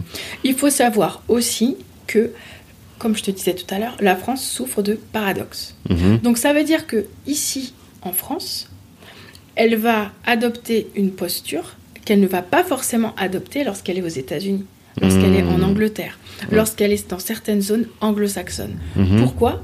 Parce que elle va s'adapter aux luttes sociales, sociétales sur place. Totalement. Et nous, c'est ce qu'on met en avant et c'est ce Mmh. qu'on déplore. Mhm. Et nous, on a rencontré euh, des chefs de la diversité qui disaient mais j'ai besoin de vous sur les territoires en France Mhm. parce que ailleurs on arrive plus ou moins, ok, mais en France, on est heurté à il faut pas dire ci, il faut pas dire ça, il faut pas faire comme ci, il faut pas faire comme ça. Mhm. Donc, c'est extrêmement compliqué finalement, même avec des chiffres, de venir avec des ent- auprès des entreprises qui, euh, euh, de luxe à renommée internationale et de venir en France en leur disant mais regardez chez vous, regardez sur votre territoire. Mm. Il y a aussi des dysfonctionnements qu'il faut pouvoir, euh, il faut pouvoir y remédier. Mm. Ça, c'est le premier point. En termes de chiffres, il y en a des chiffres. Donc, avant, il n'y a pas si longtemps, tu as raison. Que ça soit un bad buzz ou un good buzz, honnêtement, dès qu'on fait du buzz, c'est bien de parler de la marque. Mm. Mais lorsqu'il y a eu plusieurs phénomènes, lorsqu'il y a eu cette succession de bad buzz Mm. de différentes marques, et notamment, comme je te dis, Dolce Gabbana, Mhm. où en une heure, il y a eu 180 millions de tweets qui ont relayé l'information, Mhm. le défilé annulé, les produits de la marque euh, retirés de la plateforme Alibaba, qui est Hmm. Amazon euh, chinois, Ah ouais. un boycott, destruction de marchandises, Hmm. euh, mobilisation forte de la population, Mhm. je peux t'assurer que les autres marques aujourd'hui, elles sont en panique. Et Hmm. personne ne veut un bad buzz d'une telle importance. Mm. Et tu voulais des chiffres? Mhm. Nous, on a calculé hein, avec, c'est mon directeur euh, euh, de la stratégie du business développement qui a mis ça en place avec, avec mes équipes. Mhm. On a calculé, on est sur. Dans le podcast, j'avais dit 20%, mais j'étais trop gentil. On est sur entre 22 et 25% de perte de chiffre d'affaires, donc près d'un quart du chiffre d'affaires pour Dolce Gabbana Mm. sur le territoire chinois. Mm. Ça leur a coûté 450 millions d'euros ce spot Ah oui, de vrai, 3 t'avais dit minutes. ça, ouais, je me souviens. ouais. Tu vois Ouais. Donc les chiffres, ils sont là. Mm. Mais il y a une telle opacité dans la vision française sur ces questions Mhm. que même avec des chiffres, le chemin est sinueux. Le Mmh. chemin demande de la résilience. Et c'est là où les qualités d'entrepreneur, je pense que si j'avais lancé Mila Rose il y a quelques années, j'aurais peut-être pas pu résister. Ouais. J'aurais pas résisté. Ouais. Mm. Et je suis pas quelqu'un qui abandonne. Mhm. C'est, je suis pas quelqu'un qui abandonne. Tu vois, donc là, RQC, je l'ai, je l'ai, je l'ai monté. J'étais innocente, euh, j'étais surmotivée. Ça a été un pur plaisir. Mhm. Et là, je suis plus dans le pilotage, dans la stratégie, Mm. développer un business parce que j'ai envie que ça, que ça grossisse. Mm. J'ai envie. Mais t'es plus dans euh, l'opérationnel. oh, je le suis encore. C'est ça qui est compliqué pour moi. Mm. Mais la, la, la, la- comment? Le ressenti est différent. Mhm. Mila Rose, là, c'est la passion, c'est une vision. Mhm. En fait, Mila Rose, je pense que ça contribue davantage à ma vision du départ ou quand je te dis créer les nouvelles règles. Mm, mm, Tu vois, ça alimente, ça nourrit Totalement. cet espoir. Mhm. Et quand tu as des barrières parce que tu en as, ben, si t'es pas résilient, si t'es pas déterminé, si t'es pas patient, Mhm. eh ben, c'est là que euh, tu, tu passes à côté et tu abandonnes en fait. Mm. Alors que tu as cette vision, tu l'as. Je, je, je peux même pas te dire. Des fois, je suis avec mon mari, je te dis, je lui dis, mais m'en veux pas, mais j'imagine des trucs dans ma tête. J'ai la vision, je sais pas. Juste suis-moi en fait. Mhm. Juste suis-moi, s'il te plaît. Fais-moi confiance, suis-moi. Je peux pas t'expliquer. J'ai la vision, je sais, on va. Et, et ça, c'est le propre des entrepreneurs Mm. qui voient ce que les autres ne voient pas. Totalement. Ouais. Totalement. Voilà. Après, c'est l'exécution qui fait la différence. Exactement. Et toi, tu arrives à exécuter les deux boîtes en même temps? Qu'il y a deux questions, moi, qui m'intéressent. Ouais. Il y a cet aspect-là. Ouais. Comment est-ce que tu fais pour euh, exécuter les deux boîtes en même temps? Et comment est-ce que tu fais pour aller euh, dé- décrocher des contrats avec les grands groupes, quoi? Ouais. Tu vois? Alors, la première question, c'est extrêmement difficile. Extrêmement, D'accord. Mais vraiment. T'es un peu schizophrène. Ah là là là là, c'est difficile. C'est difficile, ça demande beaucoup d'organisation. Je travaille tous les jours, Mhm. tout le temps. Lundi au dimanche Ah ouais, ouais, tous les jours. Lundi les au jours. dimanche Ah ouais. J'ai pas beaucoup de temps de repos. Je fais beaucoup de sport à côté. Mhm. ça, me, ça renforce ma combativité. Ah oui, on en parlait l'autre jour. Oui, oui, oui, c'est vrai. Ouais, J'ai ouais. découvert, euh, enfin j'ai toujours fait du sport, mais euh, ma salle là où je vais, c'est Orange Théorie Fitness. Mhm. Ils sont à Avenue de la Grande Armée. Ouais. Et c'est un, un, un mode, euh, comment, euh, une façon de faire de sport qui me, qui me convient. C'est plus heure, intense, Tac, tac, tac, ouais. c'est très intense. Mhm. J'arrive, super bonne ambiance, on se donne à fond et on repart. Et, euh, et là, j'y On vais. est prêt pour continuer. Donc ça m'aide énormément. J'ai Matin, soutien- soir Soit le matin très tôt, Ouais. vers 7h, soit le Mhm. soir vers euh, 20h30, 21h. Ok. Ce qui me permet vraiment euh, dans la journée de faire ce que j'ai à faire. Mhm. Il faut toujours être euh, toujours organisé. Tu vois, tu parlais la dernière fois celle avec Jack. Je me Mhm. souviens, j'ai écouté ton podcast avec Jack. Euh, lui, il a son petit carnet. Ouais. Euh, moi, j'ai mon carnet.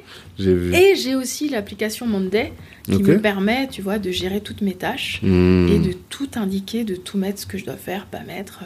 La veille, le, au soir, je, dans ma to-do list, j'ai une to-do list, tu vois, les Mhm. priorités des priorités. Donc, tout ça pour dire que ça demande beaucoup de, de concentration, Ouais. d'abnégation, de Mhm. sacrifice, de travail. Mhm. Et c'est parfois c'est dur. Ouais. Parfois t'as pas le mental. Parfois Mhm. t'as pas envie. Euh, parfois il y a une boîte qui en pâtit. Tu vois. Ouais, forcément. Forcément. Mhm. Je, je suis humaine. Surtout que là, en plus, t'as dit que t'es associé avec ton mari sur les deux boîtes. hein. Ouais. Donc au final, tous les deux, c'est pas comme si vous, avez, vous aviez splitté un qui reste sur l'une, l'autre qui est sur l'autre. Non, là, tous les deux, vous avez, Ouais. vous divisez votre temps. Exactement. Et c'est pas plus difficile comme ça, justement? Bah moi il, il m'apporte c'est une force pour moi. Mhm. C'est ma force. Mhm. Donc moi si je pouvais faire tous les projets avec lui, euh, Ah. euh, moi je le ferais. Hein. D'accord. je sais pas pour bien. lui, mais en tout cas. On lui posera la question. Exactement. Non, c'est ma force parce qu'il m'apporte une vision du business. Mhm. Parce que moi, je suis quelqu'un de très optimiste. Mhm. Et donc, parfois, ce qui est bien pour un entrepreneur, mais Mm. parfois aussi, il faut voir les choses telles qu'elles sont. Ouais. Donc, il m'apporte vraiment. euh, lui, il est un peu pessimiste d'ailleurs. Donc, lui, il m'apporte vraiment ce côté terre à terre dont j'ai besoin. Ça crée un équilibre, quoi. Exactement. Ouais. euh, Donc, sur ça, c'est pas un souci. Mais parfois, mon rôle de femme, euh, mhm. c'est le rôle de boss qui prend, quoi, tu vois. Ouais. Donc euh, ça, c'est aussi c'est, un, un- Mhm. un vrai sujet. Il Mhm. faudrait lui demander à lui, mais je sais bien que parfois, tu vois, quand quand je suis éreintée, que j'ai passé toute une semaine de fou, Mhm. ben t'as pas envie de cuisiner pour ton mari. Ah, Alors que ton mari, il a envie que tu cuisines pour lui. Je vois très bien ce que tu, tu parles. J'ai une directrice à la maison. Ah, Des fois, c'est pas facile. Ah, Ouais, Non, non, c'est pas facile. Donc euh, pas facile. voilà. Et pourtant, c'est lui qui cuisine pour moi. hein. Ouais. Parce que moi, je cuisine pas, j'ai pas le temps, j'ai plus la langue. Et Mhm. lui, euh, et c'est un pur plaisir. Je dis. Et, et je culpabilise parce que quand je mange, je. ah, Tu je savoures savoure. et tout. Et je peux même pas lui rendre l'appareil. Ouais. Parce que dans ma tête, je suis sur les entreprises, Ah je suis sur l'humain, je suis sur les objectifs, je suis sur les challenges que je me suis Hmm. fixés. Je suis. En fait, t'as une charge mentale qui est trop importante. C'est ça. La charge mentale pro peut être très importante et t'empêcher finalement de. Ouais, non, je vois très bien. Tu vois Je vois très bien. Ouais. Je vois très bien. Donc, euh, il faut faire attention. Mhm. Il faut vraiment faire attention parce Mhm. que. euh, en 2019, j'ai vécu une année très difficile par rapport à ma première boîte. Mhm. Et j'ai mis deux ans à m'en remettre, psychologiquement. À cause du Covid euh, C'était avant Covid, c'était euh, avec mon équipe, quand je te disais, je pensais justement qu'elle était fiable, stable. Mmh. Puis finalement, non. Donc c'est là où j'ai vu que qu'être surmotivé pour les autres, c'est pas bon. Il faut mhm. qu'aussi les autres soient motivés. Ouais. S'ils sont pas motivés, ben, tu changes. Ouais, totalement. Donc ça, ça a été extrêmement euh, Mhm. formateur. Mais du coup, j'ai mis deux ans à m'en Mhm. remettre. Mhm. Je travaillais, hein, Mhm. mais j'avais plus envie, j'avais plus cette motivation et ce sourire d'être entrepreneur. Mhm. Les difficultés, je les encaisse. Ouais. Mais à ce moment-là, je ne pouvais plus les encaisser. C'était Ah, un poids, c'est une charge. Ouais, ouais. Ça, c'est extrêmement. Ça, on n'en parle pas. hein. Ah clair. ouais. Et comment tu fais justement? Parce que justement, bah, j'ai une question et je te la pose maintenant. Mhm. C'est que les, les entrepreneurs sont beaucoup plus exposés aux problèmes de santé mentale Ouais. que le reste de la population. Mm. Notamment, là, tu vois, tu gères deux, bosses, deux Mm. boîtes en même temps. Mhm. Tu dois te dire, eh, mais mon mari. Enfin, tout ça, ça, ça nous affecte quand même. Mhm. Ouais. Alors, j'imagine que le sport joue un grand rôle. oui. Quand tu es là et tu fais du sport intensivement, tu fais combien de fois par semaine? Alors là, je fais quatre fois par semaine. J'aimerais beaucoup. bien faire une cinquième fois. Ah ouais, c'est beaucoup, 5 fois. heures, c'est énorme. Ouais, ouais. Donc, euh, il y a le sport, mais sinon, est-ce que tu as d'autres moyens de, euh, voilà, de, de conserver ton équilibre mental Euh, alors, ma famille.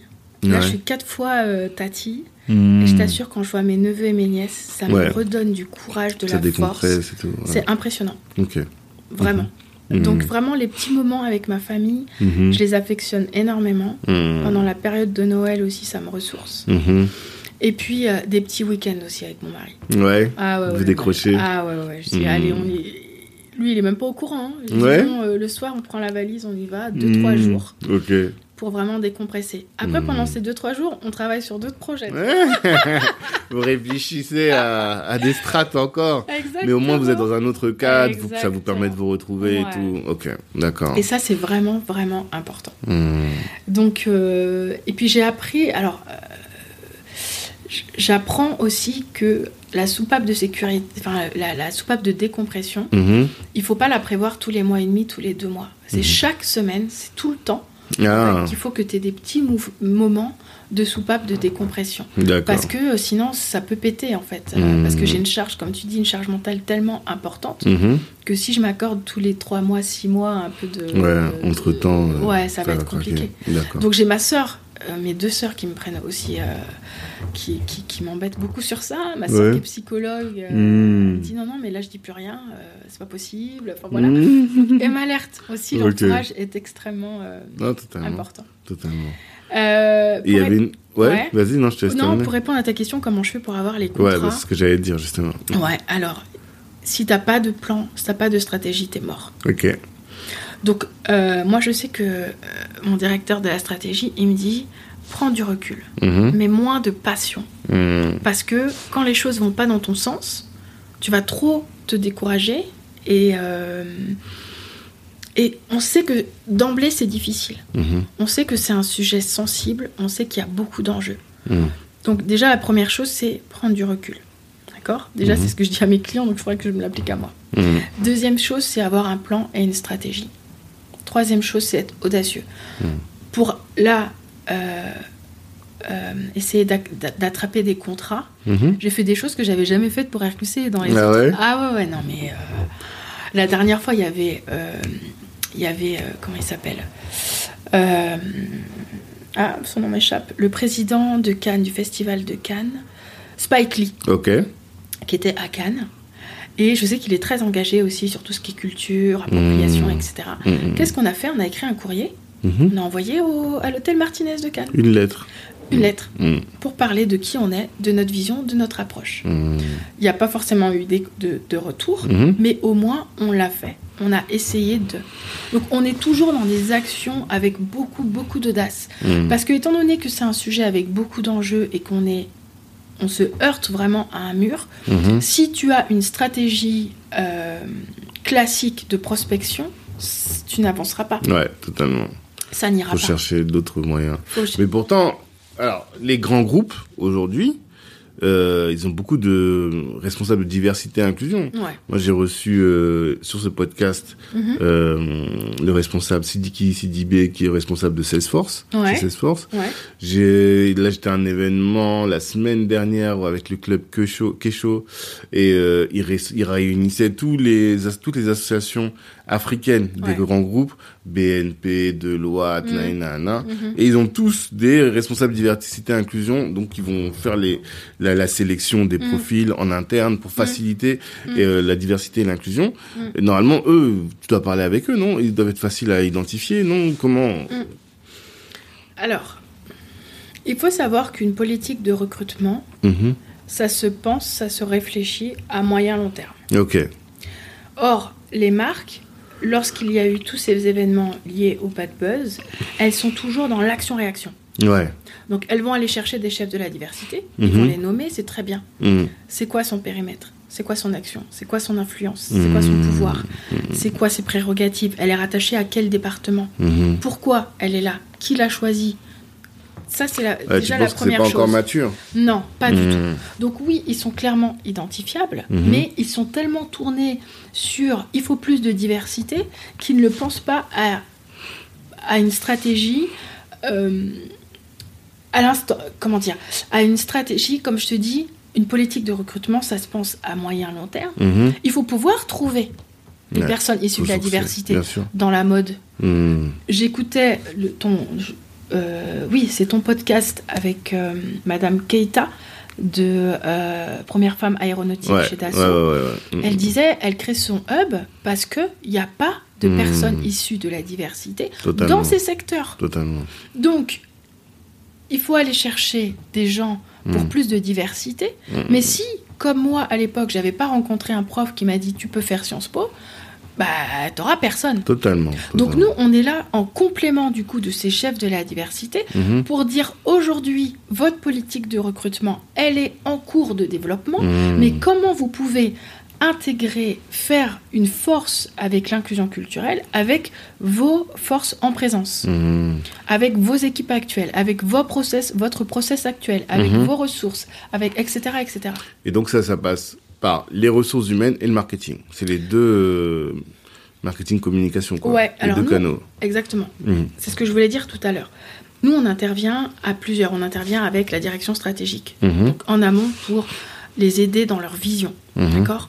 On intervient avec la direction artistique, qui est le plus important, parce que c'est là où l'inspiration prend forme. Mhm. D'accord? On intervient après quand le feu a été déclaré, Mhm. mais on intervient, nous, ce qu'on on- on veut, et c'est ce qu'on prône auprès de nos clients, c'est de pouvoir anticiper. Mhm. Ça, c'est mon côté euh, gestion de risque. Il faut anticiper, vous pouvez pas toujours être dans l'action-réaction. Totalement, totalement. Quand il y a eu la mort de George Floyd, il y a plein d'entreprises françaises qui se sont engouffrées. Moi, j'ai étudié avec mes équipes, euh, d'ailleurs, on, on est en train d'organiser une masterclass dessus, les éléments de langage qui ont été utilisés par les marques Mhm. françaises qui n'ont jamais employé le mot Mhm. communauté, communauté noire, racisme, euh, violence policière. J'ai Ils ont surfé en fait. Elles ont surfé. Ouais, ouais, Mais derrière, c'est quoi votre stratégie Ouais.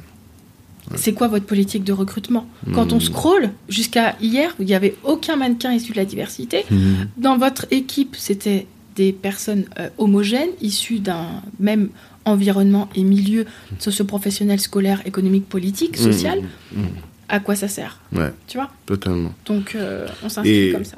Là, là, partout, en fait. après, après avoir, euh, y avoir beaucoup réfléchi, comment tu l'expliques, en fait, tous les, les bad buzz? Comment t'expliques que euh, quand ils font une campagne, là, la marque, je, je veux plus no- nommer, mais Mm. où euh, on voit un enfant noir avec un t-shirt de Ouais. singe qui dit « Je suis le singe le plus cool de la jungle Ouais. Comment t'expliques que tout ça s'est passé sans que euh, personne n'ait dit Eh, là on est en train de faire une dinguerie, tu vois? Est-ce que euh, c'est il y a des problèmes structurels dans l'organisation qui font que ils ne sont soit ils ont des œillères, soit ils mettent pas assez de filtres? Est-ce comment tu l'expliques toi que ce soit possible?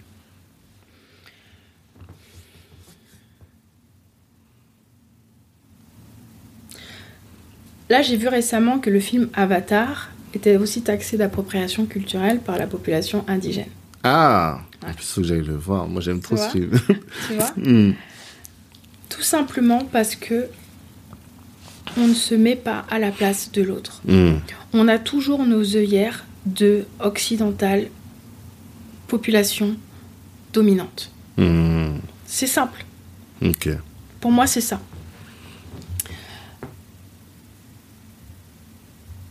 Un Éric Zemmour ou d'autres acteurs politiques ou d'autres critiques, d'autres experts ne comprendront jamais ce que nous, on ressent Hmm. lorsque tu as une altercation avec quelqu'un.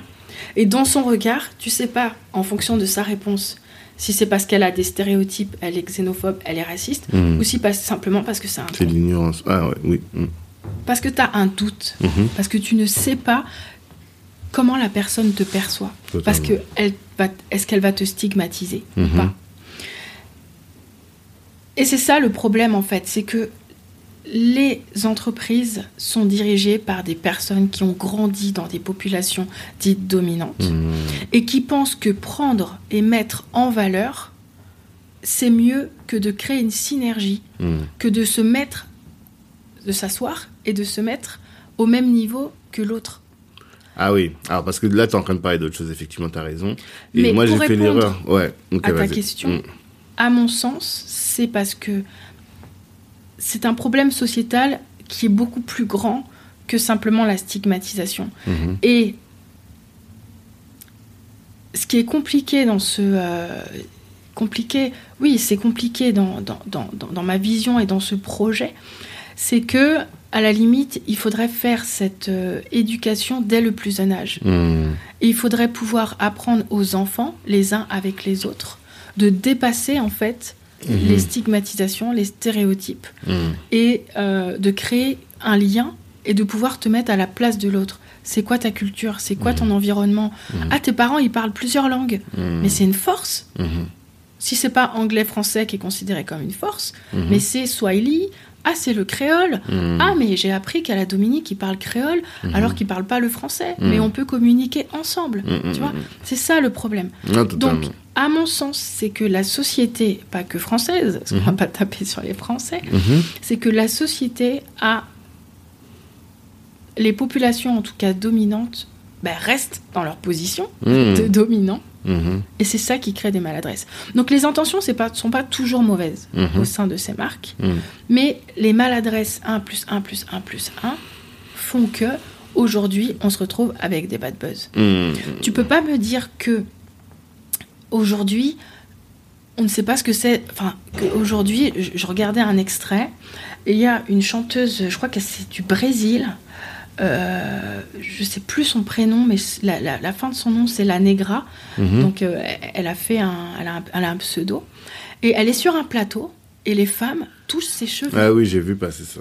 Euh, Je me suis dit non mais c'est pas possible. ouais, les gens se permettent des choses parce qu'ils sont dominants, c'est ça que tu dis. Mais c'est ça. Mhm. Et parce que parce qu'ils ne voient pas quelque chose ou ils découvrent quelque chose de différent, Mhm. quelles sont leurs intentions? Est-ce que je vais poser, je vais m'humilier et je vais dire ok, c'est quoi cette coiffure, c'est quoi ces cheveux, Mhm. comment tu fais pour les coiffer, ou quelles sont tes intentions Mhm. Ou alors je vais simplement euh, ah ben j'ai vu son super bel afro, Mhm. ça va être Halloween et je vais mettre une perruque afro.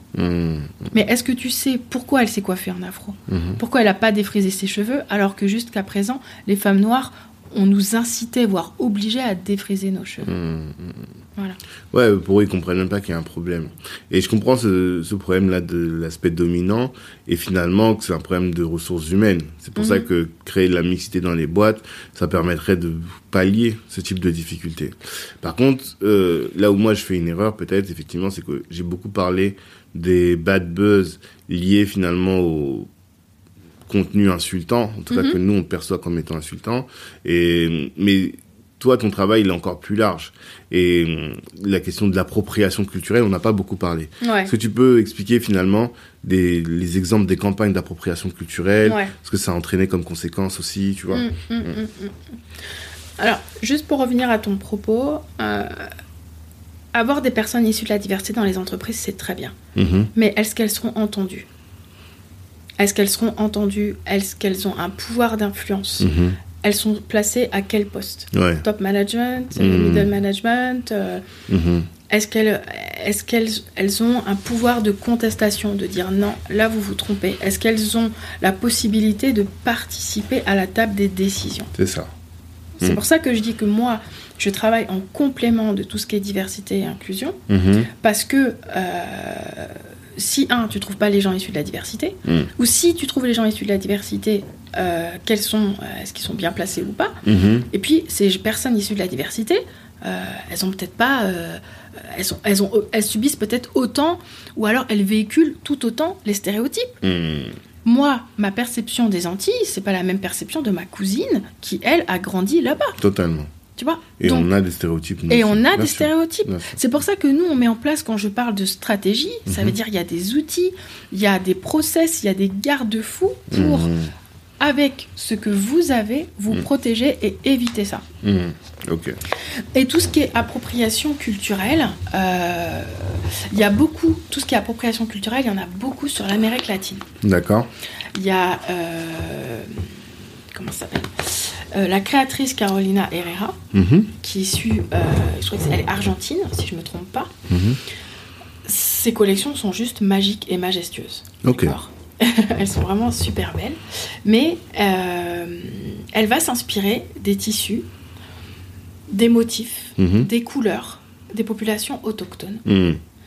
Son euh, directeur artistique, la même chose, qui a mis en valeur une collection avec des motifs magnifiques. Mais si tu creuses pas, tu sais pas que ça appartient à tel peuple indigène, Mhm. avec telle signification, qui va utiliser ce motif pour une cérémonie religieuse, Mhm. pour un mariage, pour un sacrement. Mhm. Les populations amérindiennes aussi subissent énormément d'appropriation culturelle avec leurs plumes euh, et leurs euh, coiffes euh, qui ont un sens, qui sont sacrés. Il y a vraiment un côté sacré Mhm. euh, sur ces coiffes qui sont portées par des chefs à telle et telle occasion. Mhm. Donc quand tu as Victoria's Secret qui va mettre euh, un défilé, une mannequin de Victoria's Secret qui va mettre ce même, cette même coiffe sur un, un- un- dans le cadre d'un défilé alors qu'elle porte des sous-vêtements, Hmm. c'est offensant pour cette population. Mmh. Elle est là l'appropriation culturelle. Ouais, ouais. Donc tu t'appropries la culture comme un accessoire Mhm. alors que c'est un référentiel ethnique qui a un symbole, qui a une signification, qui a un sens. Mhm. Et c'est tu ça ne respectes pas. Et tu ne le respectes pas Mhm. Mhm. Parce que tu ne connais pas. parce que tu ne connais pas. Parce que tu ne t'intéresses pas. Tu veux pas, tu cherches pas à connaître. Tu plus. cherches pas à Parce que tu es dominant et même ce que tu dis, ça va plus loin. C'est que tu, à un moment, tu as dit ça, je crois que tu as dit là, ou peut-être tu l'as dit dans l'autre podcast, Mm.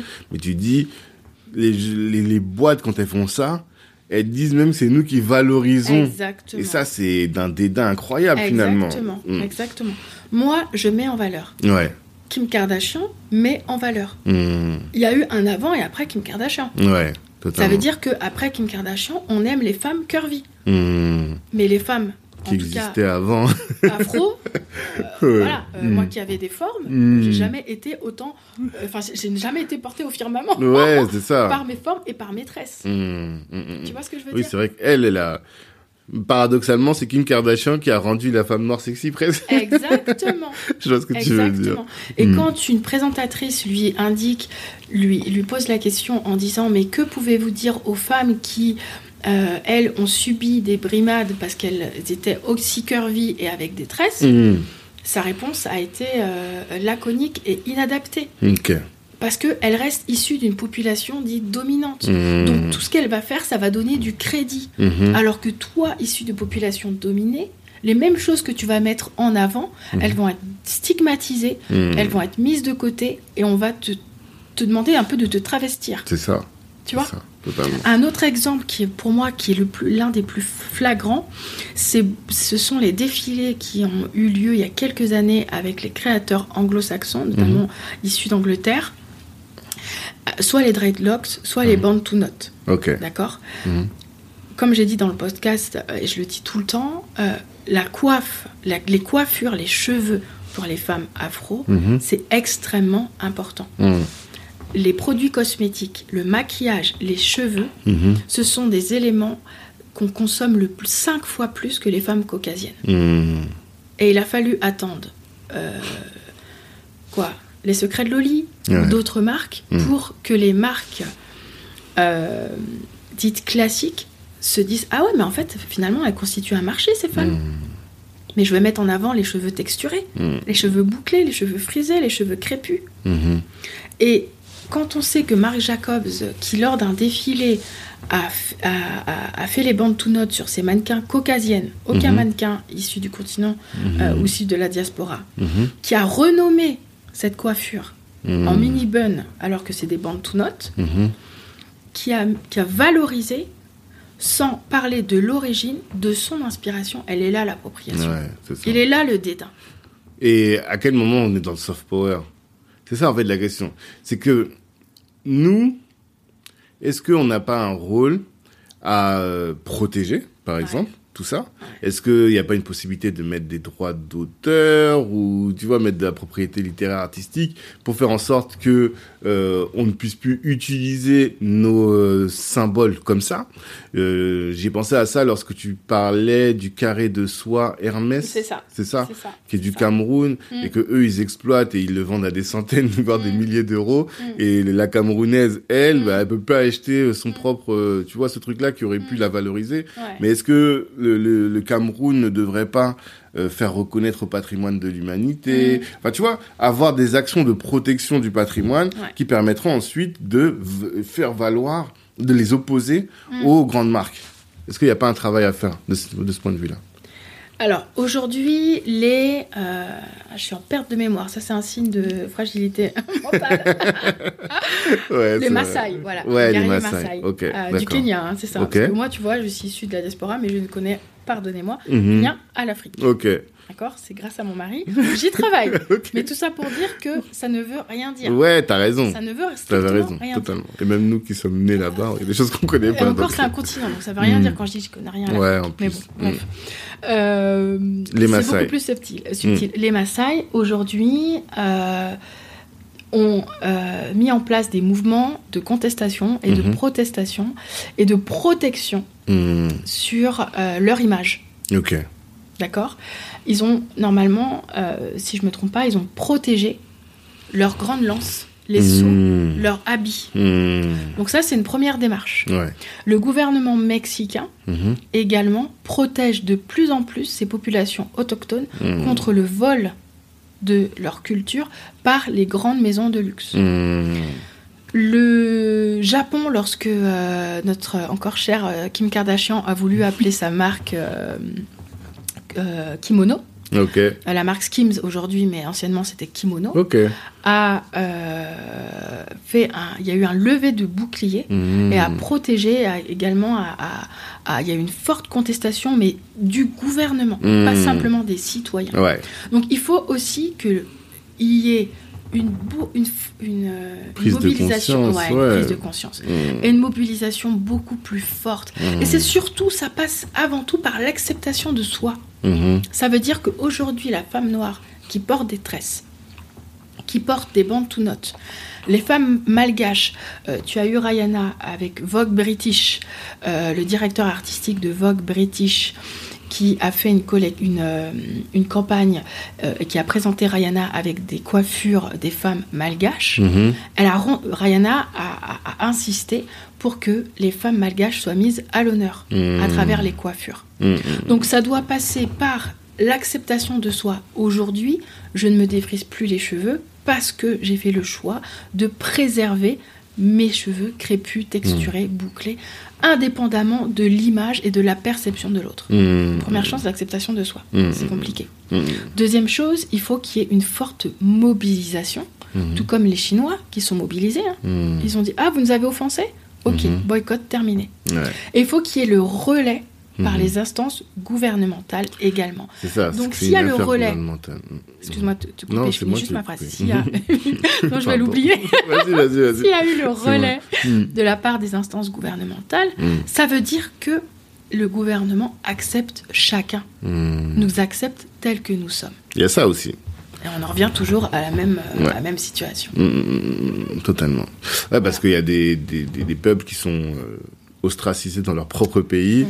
et donc le gouvernement ne va pas se mobiliser pour la Exactement. protection. Je vais Exactement. pas citer des noms pour ne pas, Mm. mais je sais que, ouais, bon, bref, je sais qu'il y a des, des, des peuples comme ça en Afrique, et euh, Ouais. effectivement, il y a un vrai sujet là-dessus. Ouais. Et peut-être il y a un business aussi, ouais, Ouais. de- tu vois, d'accompagnement. Ton mari va dire, mais Tanguy, tu fais quoi là Me lance pas, mon Dieu, mon Dieu. Vas-y, donne-moi ton idée. Non, mais tu vois, peut-être, euh, comme plus toi, t'es experte avec les gouvernements, donc tu devrais Ouais. pouvoir aller parler avec les gouvernements pour Ouais. Leur Ouais. permettre de prendre conscience de ça, tu vois, Exactement. et de faire en sorte que eux-mêmes se mobilisent, qu'il y a Ouais. peut-être de la valeur là-dedans, Ouais. que ça peut redynamiser l'économie de leur propre pays. Il y a Tout un vrai fait. sujet, hein, tu tout vois. À fait, tout à fait. Euh, Après, je, je rigole, mais c'est ce qu'on on met en place. hein, D'accord. On a une charte et un, un label, Mhm. et on pousse les gouvernements à être signataires de cette, de cette charte Mhm. pour inviter aussi les entreprises à être labellisées. Mhm. Donc l'objectif, c'est que lorsque les entreprises, euh, notamment, euh, sont accusées d'appropriation culturelle et qu'elles veulent mettre une véritable stratégie teintée d'authenticité, de sincérité, Mhm.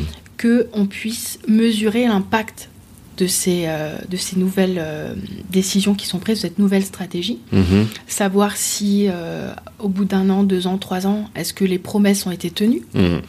est-ce qu'il y a eu du changement, est-ce qu'il y a eu euh, un effet sur euh, le chiffre d'affaires, Mhm. sur le type des partenaires qui sont mis en place, des partenariats qui sont mis en place, sur les collections, sur l'organisation en interne.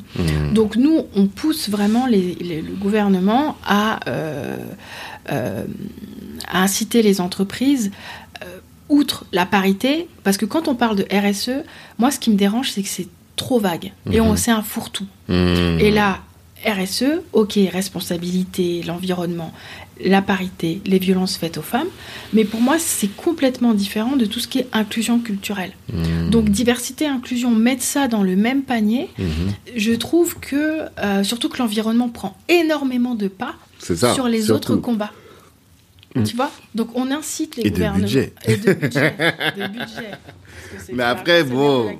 Les, les- mes, mes frères écolos vont dire que c'est normal, parce que si personne n'est vivant, euh, on pourra pas euh, avoir l'égalité homme-femme si on est tous morts. Donc je comprends, mais bon, Mais, je comprends en combat, tout cas il ne doit l'idée. pas y avoir de la concurrence. Ouais. Chaque combat doit avoir sa place. Mm, mm, C'est ça que je veux dire. Totalement. Et donc nous, on pousse les gouvernements dans ce sens. D'accord. Voilà. Non, mais c'est top. Franchement, euh, je voulais comprendre et on a été servi Ah, ok, pour ouais, je suis comprendre ce business, comprendre les tenants les aboutissants, les enjeux. Ouais. euh, en termes de budget, de, de, de ressources, Mm. euh, je veux dire en termes de, de chiffre d'affaires, tu vois. Là, on a une idée beaucoup plus claire avec Mm. l'exemple de Dolce Gabbana. Mm. Euh, on comprend mieux aussi les, que c'est des sujets qui relèvent aussi bien du, des RH que du marketing, tu vois. Tout ça, c'est c'est vraiment riche et on espère que bah, tu vas, ton activité va se développer parce Ouais. que c'est un, un véritable enjeu pour nous Ouais. parce que on, on mesure pas et financièrement c'est pas toujours facile d'apprécier la souffrance que ça peut être pour euh, tous les peuples de se voir comme ça euh, désa- déproprié, je sais pas si ça se dit, tu vois, euh, ou insulté dans le pire des cas, tu vois. exactement. Donc euh, c'est top. On va venir des- aux questions de la fin. Donc Ouais. j'en ai déjà posé une sur la sur la- l'équilibre mental. Mhm. J'avais une autre question qui est la question de Kipeps, d'un de nos partenaires qui, eux, sont des consultants en excellence opérationnelle. Ouais. Ils accompagnent les petits producteurs pour être distribués dans les, la grande distribution. Mhm. En Belgique pour l'instant, mais ils vont aller au-delà. Mhm. Et euh, ils me demandent de poser la question, de savoir, là tout à l'heure on a évoqué Avatar, mais si on prenait le cas du Wakanda, imaginons que demain l'Afrique est le Wakanda, Ouais. quel rôle ta boîte jouerait dans le Wakanda T'as vu? C'est une vraie question.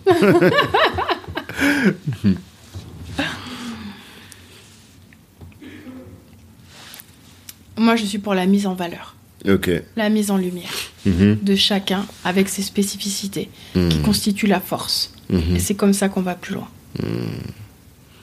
D'accord. Donc ce serait de quel type d'activité Tu mettrais en valeur le pays, tu mettrais en valeur les talents du pays, c'est ça?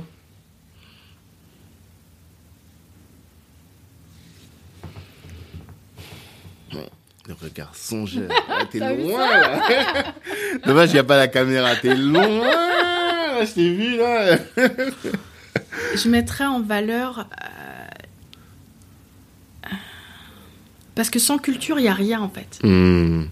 Mhm. Sans culture, on n'est rien ni personne. Mhm. On n'a pas de repère. Mhm. On ne sait pas qui on est, on ne sait pas qui, où on va, on ne sait pas quelles ressources on a besoin pour avancer, pour atteindre nos objectifs. Donc je mettrais en valeur la culture qui est issue euh, euh, des traditions, des forces, des faiblesses. Euh, moi, je suis, les symboles en fait, les référentiels ethniques. Je suis très, je, je- je suis très attachée à ça Mhm. parce que ça te, ça te nourrit et ça forge ton caractère. Mhm. Après, on ne doit pas s'enfermer, Ouais. mais c'est ce que je mettrais euh, en avant. D'accord. Voilà. J'espère que j'ai Ouais, ouais, non, c'est intéressant. C'est hyper intéressant. Parce que je vois, tu as des questions piégeantes. Ouais, euh, c'est piégeant. je pensais être prête, mais en fait, je n'étais pas prête. C'est bien de pas être prêt. Je veux bousculer un peu les, les habitudes. Euh, autre question. Moi, je parle toujours d'Ubuntu. Ouais. pas, tu parlais d'un peu de, de, de, comment il s'appelle? En Afrique du Sud. Nelson Mandela. Merci. Mm. C'est moi qui commence à avoir des. Donc, on parlait de Nelson Mandela. Dans sa tribu, il parle beaucoup d'Ubuntu. Ubuntu, Ouais. c'est une philosophie qui dit Ouais. je suis parce que nous sommes. Mhm. Euh, est-ce que pour toi, c'est applicable au business? Mhm. Et euh, si oui, est-ce que c'est quelque chose que tu appliques toi dans ton propre business? Cette notion-là de, de je suis parce que nous sommes. Alors, moi, je suis partageuse. Mhm. Il est hors de question que je bâtisse quelque chose pour, un, m'en attribuer tout le mérite, Mhm. ou, euh, ou faire tout seul. Tout, tout seul, ça, tu n'y arrives pas. Ouais. Tu arrives pas. Et moi, le, le plaisir que je tire, c'est quand j'ai des projets, Mhm. que j'identifie un petit peu euh, les profils de mon entourage qui pourraient être intéressés par ce projet et les appeler Mhm. en disant écoute j'ai ce projet est-ce que tu veux y participer? Je te vois bien faire ci je te vois bien faire ça Ok. Hier j'ai envoyé un, un message à mes collaborateurs euh, en, pour, pour leur fêter, euh, pour leur souhaiter de bonnes fêtes. Mhm. Et je leur, et je leur ai dit, c'est ensemble qu'on ira loin. Mhm. Donc je suis tout à fait euh, Mhm. en accord avec Ouais. cette philosophie. Mhm. Puisque moi, ce que j'aime, c'est l'échange, l'interaction et c'est apprendre des autres. Et surtout dans le business, en fait. Comme je te Mhm. dis, moi, c'est un pur plaisir de travailler avec mon mari parce qu'il m'apprend énormément Mhm. sur des choses que euh, mon, mon- que j'ai pas pu acquérir Mhm. euh, durant euh, que j'ai pas acquises durant mon, mes différentes expériences et durant mon, mon parcours scolaire. D'accord. Donc en fait, l'expérience, la vision de chacun va nourrir le projet Mhm. et on va pouvoir avancer. Mhm. Donc je suis parce que nous sommes. Mhm. Si tu es seul face à toi-même, euh, tu, tu, tu, tu vas nulle part. Mais c'est avec l'interaction que on va plus loin. Et ça, pour moi, c'est. Il n'y a même pas de discussion. Intéressant. Top. Dernière question. On a parlé là pendant un petit peu plus de deux heures. Ouais. Tout le monde dit ça à chaque fois. Et qu'est-ce que tu veux que les personnes retiennent absolument de cette de toute cette discussion? Notre sachant que notre cible c'est beaucoup la jeunesse noire de la diaspora. Qu'est-ce que tu te dis? Voilà, il faut que avant de partir, avant de de vaquer à leurs occupations, il faut pas qu'ils oublient de, il faut pas qu'ils passent à côté de ça, de ce message. Alors, j'ai un message. Le seul point qui m'embête, c'est que tout le monde dit la même chose. Ouais. Mais je peux t'assurer que même si tous les entrepreneurs disent la même chose, Mhm. il faut écouter, comment Il faut prendre la mesure de ce que chaque entrepreneur enfin, dit et pourquoi il le dit. Ok. Même si c'est toujours la même chose, on va dire soyez résilient, soyez déterminé, Mhm. euh, ne pas se mettre des limites. Mhm. Moi j'ai écouté tes podcasts, ils disent tous la même C'est chose. vrai, souvent. Tu vois Souvent, c'est. Mais en fait, notre parcours, Mhm. nos victoires et nos défaites, Mhm. nos échecs, nous ont permis d'arriver à ce constat. Mhm. Et c'est la seule vérité. Mhm. En tout cas, si je m'adresse à des entrepreneurs ou à des gens ambitieux, Mhm. il n'y a pas que les entrepreneurs qui sont ambitieux, hein, Totalement. à des ambitieux, Mm. c'est soyez déterminés, Mhm. soyez prêts, ayez une stratégie et un plan. Mhm. Faites preuve de flexibilité Mhm. et croyez en vous parce que personne euh, ne croira en vous, c'est un peu fort, mais en tout cas autant que vous. Ouais, totalement. Voilà. Mais merci Sandrine, vraiment Ah, grand merci pour tout ce temps que tu nous as accordé. Euh, je sais que ça va faire écho chez beaucoup de- d'entre nous. Je, je- je sais déjà que ça va faire écho et prépare-toi à des grands débats sur LinkedIn. Ça marche. Mais bon, je pense qu'on va parler d'autre chose. Mais bon, on va, on va, on va en discuter de tout ça. Et euh, oui, encore merci. On te souhaite de la réussite dans cette nouvelle activité, Mhm. que ce soit quelque chose de prospère, parce que comme je te dis, on en avait besoin. Mm. Et à tous les auditeurs, je vous dis bah, rendez-vous la semaine prochaine pour un autre euh, invité aussi inspirant que l'aura été Sandrine. Et d'ici là, revoyez vos ambitions à la hausse. Oui. Ciao tout le monde. Merci Tanguy, Je t'en ciao. prie, avec grand plaisir. Hello, hello. Merci d'avoir pris le temps d'écouter cet épisode jusqu'au bout. Avant de terminer, je voulais vous annoncer la création de la Cali Business Academy. Qu'est-ce que c'est que la Cali Business Academy? C'est un centre de formation dans lequel vous êtes formé par les meilleurs. Imaginez que Rokaya Diallo ou Harry Rosenmack vous forment à la prise de parole en public. Ou encore que Ibrahima Sissoko vous forme à entreprendre dans la tech. Ou que Olivier Laouché, euh, Christian Zella de Nofi vous forme à entreprendre dans les médias. Voilà un peu le type de programme que l'on vous concocte dans le cadre de la Cali Business Academy. Apprenez à entreprendre, certes, à vous insérer ou à obtenir des skills professionnels, mais en étant formé par les meilleurs. Ces meilleurs-là, vous les avez écoutés dans le cadre du podcast, vous les connaissez dans la communauté et ils sont là à votre disposition pour répondre aussi à toutes vos questions. C'est ce centre de formation pour le découvrir. Eh bien, ce que je vous invite à faire, c'est de nous suivre Black Network sur tous les réseaux sociaux, d'aller sur notre site internet aussi, de vous inscrire pour recevoir notre newsletter. Et là, vous serez informé régulièrement des différentes sessions de formation en présentiel ou à distance que nous allons organiser. Et puis par rapport au podcast, eh bien, comme je vous le dis toujours, merci de partager autour de vous. Vous avez sûrement dû euh, considérer que ce que vous avez entendu vous a édifié et pourrait intéresser un de vos frères, une de vos sœurs ou un de vos contacts. Eh bien, si vous partagez, si vous commentez sur euh, Apple Podcast, ça va nous aider à faire grandir le podcast et à toucher un maximum de monde. Merci pour votre attention.